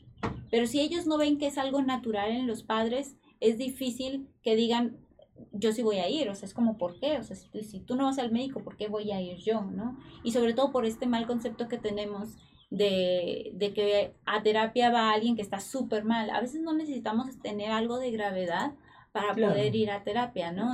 pero sí nos facilita eh, el, la vida, prácticamente, o sea, el, tener otro tipo de percepciones, de visiones, y, y el que alguien que, pues un profesional que, te, que haya estudiado el tema, te acorte el camino, a final de cuentas te está dando un atajo. Si tú estás intentando siempre las mismas cosas y no te están funcionando y ya está documentado en algún lado que funciona otra cosa, bueno, pues ¿por qué no irme con alguien que me diga, mira, por aquí, ¿no?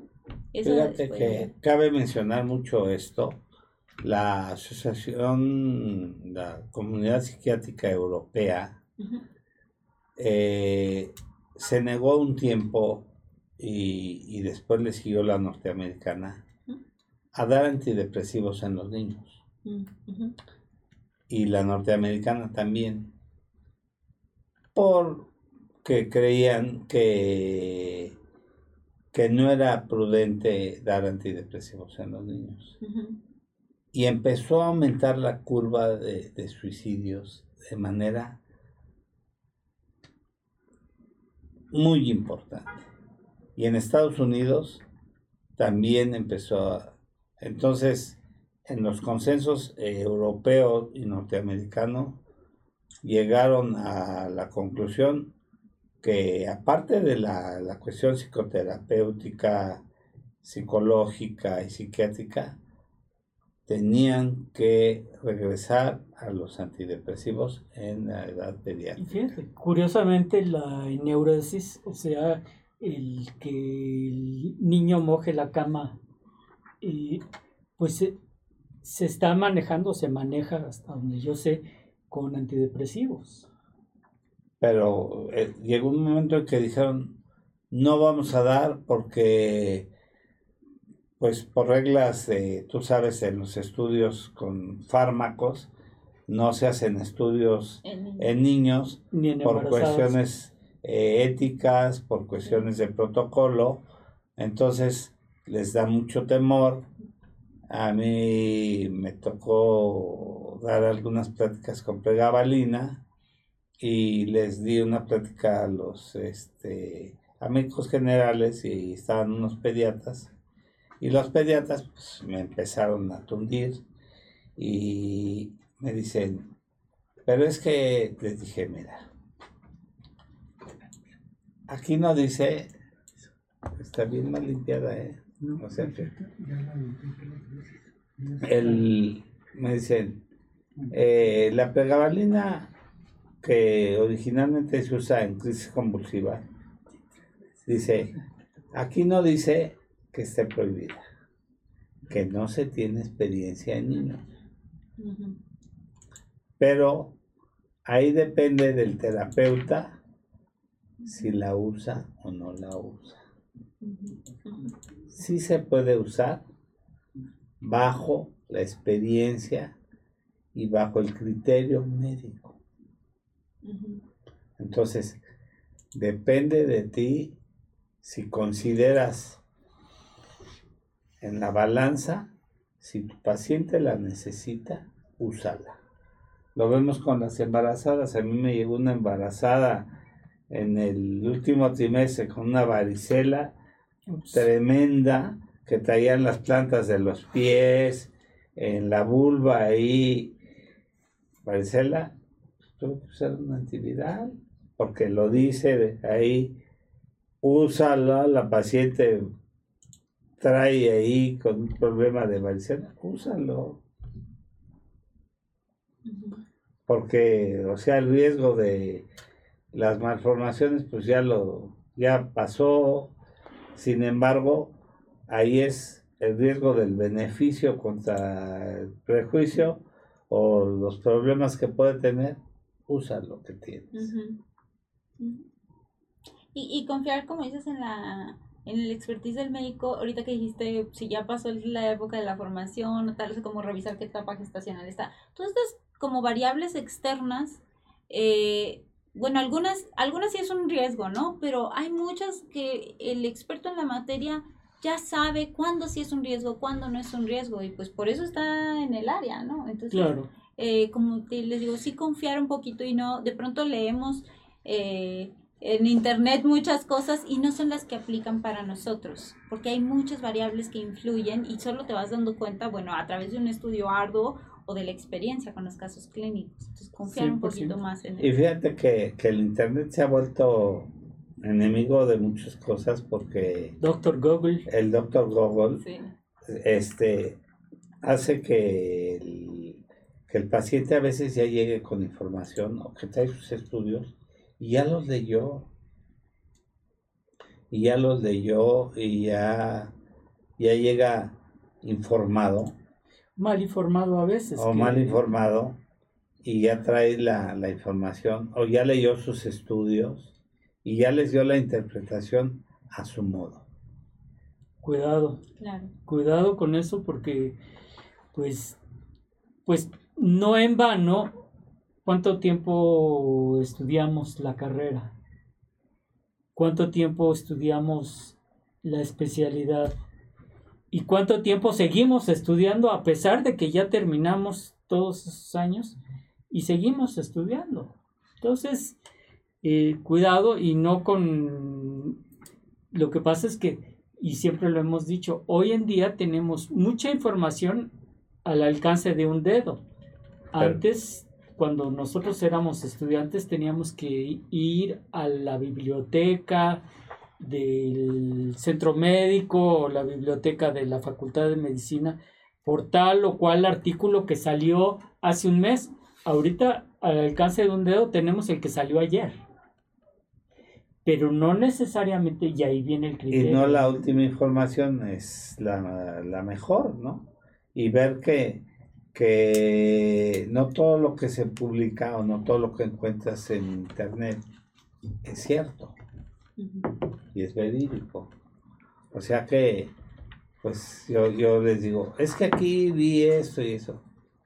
Tenga cuidado porque una cosa es que te metas a una, una información médica o certificada o, o que revises en un Cochrane eh, o que revises algo que esté Un metaanálisis. un metaanálisis o que esté valorado científicamente y que, que tenga un respaldo científico a que te metas algo que no tenga un sustento.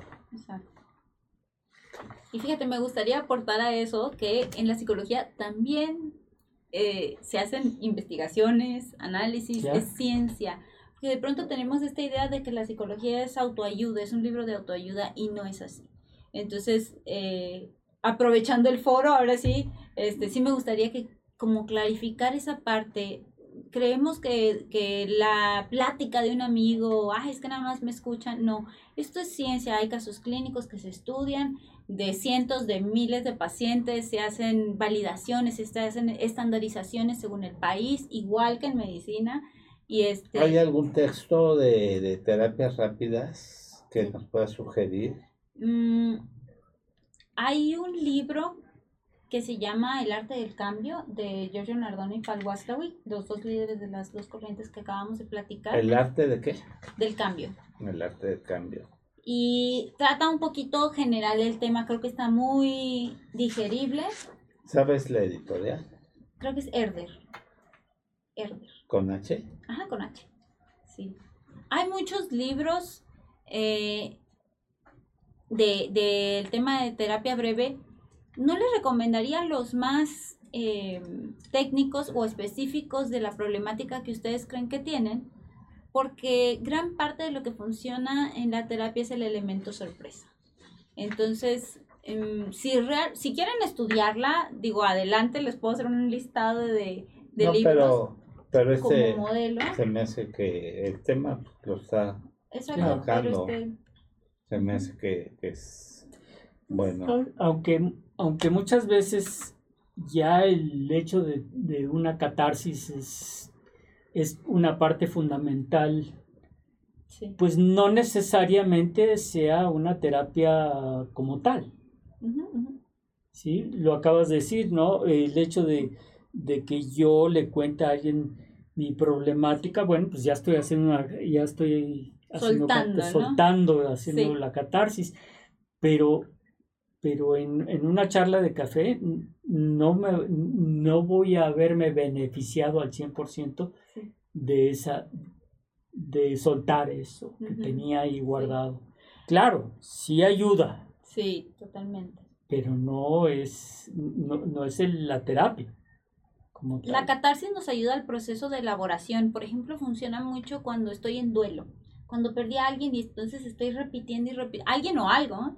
Repetí, repetir lo mismo muchas veces nos ayuda. De pronto nos da pena porque enfadamos a nuestros amigos o a nuestros familiares. eh, pero sí ayuda a que yo empiece a elaborar, se llama como asimilar lo que sucedió y, y empezar a, a reformularme ¿cómo voy a hacer yo ahora eh, sin esa persona? ¿No? Sobre todo cuando alguien fallece. Y entonces empiezas a introyectar qué cosas te vas a quedar de esa persona y qué cosas van a cambiar, porque ya no está esa persona, entonces tú ya no funcionas de la misma forma. Sobre todo cuando es alguien muy cercano. No, y, y, y yo lo, yo lo viví con, con mi suegro, que paz descanse, él, él fue sobreviviente del holocausto Ahora, y él este y él nunca de los nunca platicaba su, experiencia. su experiencia y bueno este mi esposa le, le decía por favor platícame eh, y, y lo trataba de sacar de, de esa Gracias. de esa pues estaba ensimismado en, en, en, en eso y nunca y es y, luego me enteré que no, no fue el único no o sea muchos sobrevivientes pues no no querían relatarlo. Inclusive eh, sé de muchos que les daba hasta pena eh, platicar su- sus experiencias de, del holocausto. No, es que hay un excelente libro, El manantial de Israel, este, que platica todo eso y es un, pues es que vivieron cosas Sí. tremendas. Sí, no, y fíjate que ese sentimiento de culpabilidad, yo creo que ese es, eh, eso es algo que también a, a todos ellos los ha mantenido, lo- los mantuvo, eh, pues, en una, encerrados en una burbuja, y, el- y los tenía encerrados en una burbuja precisamente por ese... ¿Y yo por qué sí me salvé y, y mi mamá, mi, mi, mi, mi papá, mis hermanos gente no que vio morir a todos sus seres sus queridos, ¿no? hermanos. Claro. y a sus seres queridos. y Yo porque sí, ¿no? Como que sienten esa, ese, esa pena y esa culpa. Eso sucede en todos los duelos, ¿eh? no nada más en el caso muy particular y muy interesante del holocausto. Eh, sucede en todos los duelos el tema de la culpa, que es una parte normal del duelo. Y lo que no es normal es el ensimismamiento que mencionabas. Eso ya es el resultado de un duelo mal procesado. Si ustedes lo identifican, eso es una persona que tiene que ir a terapia. Sí. Y Yo estuve en. Alemania, en Nuremberg, y hay una, un jardín donde está una placa donde se disculpan con los judíos este, de lo que pasó. Y hay un museo que no saca ninguna de las cosas de las, tortu- de las torturas ni de los nazis, de algunas armas y eso, pero eh, está eh, en inglés donde una placa en un jardín donde piden una disculpa de todo lo que pasó en el holocausto Sí. y todo eso, pero bueno. El perdón podría ser todo un tema, ¿eh? Y, y los judíos justamente tienen eh, mucho al respecto. Hay, de- hay un excelente libro que, que se llama El Perdón. Y, y este que dicen, y, y, otro que se llama La culpa también, que son cosas que te mueven cuando los puedes este mover y cuando los puedes asimilar también, ¿no? Pero son situaciones que tienes que trascender y que tienes que asimilarlos. Yo les digo a algunas gentes que, que me llegan a solicitar algún consejo, que cuando que tienen que aceptar algunas, que tienen que aceptar lo que están viviendo, les digo, tú no te puedes sacar con el sol de ayer, nunca. Con el de mañana probablemente sí llega. Pero tú no puedes hacer que la demás gente cambie. Pero tú sí puedes cambiar. Tú sí puedes cambiar en muchas cosas. Pero de ti depende que cambies. Y yo quedaron varias preguntas más, bueno, este, te las voy a pasar. Y, es, y este, pues de veras un, un gusto increíble, pero se pasa el tiempo. Sí, y, pedirle a, Elena que si después este, nos acompaña con otro tema, porque hay, hay temas bien interesantes. Gracias. Habrá que pedirle a nuestros escuchas qué tema les gustaría que tratáramos con ella. Eh, de veras un gustazo, ¿eh? Los problemas de pareja. Sí, sí. Este, yo creo que es un problema que, también interesa mucho a los escuchas. Hay, problemas de pareja que siempre son muy candentes, que les da a la gente como que miedo tratarlos, pero que sí son problemas que se deben de, ventilar. Te agradezco mucho, Elena, que hayas estado con nosotros. Con mucho gusto. Es muy agradable tu presencia. Saludamos a tu esposo, tu papi don Héctor. De tu Y a toda la gente que nos hace favor de escucharnos, a nuestra producción, a Sai, a Jesús, a Alex, a Rita, a Janine, a Gabriel. Un abrazo, Gabriel, te queremos, te apreciamos estamos solidarios contigo y al doctor este, Fernando Castillo que el problema eh, personal que tiene se resuelva pronto. A toda la gente que nos escucha que tengan un excelente día y un mejor fin de semana. Nos vemos la próxima semana. ¿Quién viene ahí? Eh, la psicóloga lo ponemos en el arreglo. Ok. Muy bien. Muchas gracias a todos. Gracias a todos. Y un buen día. Gracias y bienvenida. Gracias, gracias. ¿Quieres ser parte de Salud para Todos Radio? Contáctanos. Tenemos los mejores paquetes para ti. ¿Algún evento, congreso, seminario, producto o servicio que quieras difundir? Dinos y te asesoramos. WhatsApp y Telegram al 55 1242 3575 o visita www.zrproducciones.com.mx. Sé parte de la mejor mesa de médicos en la web.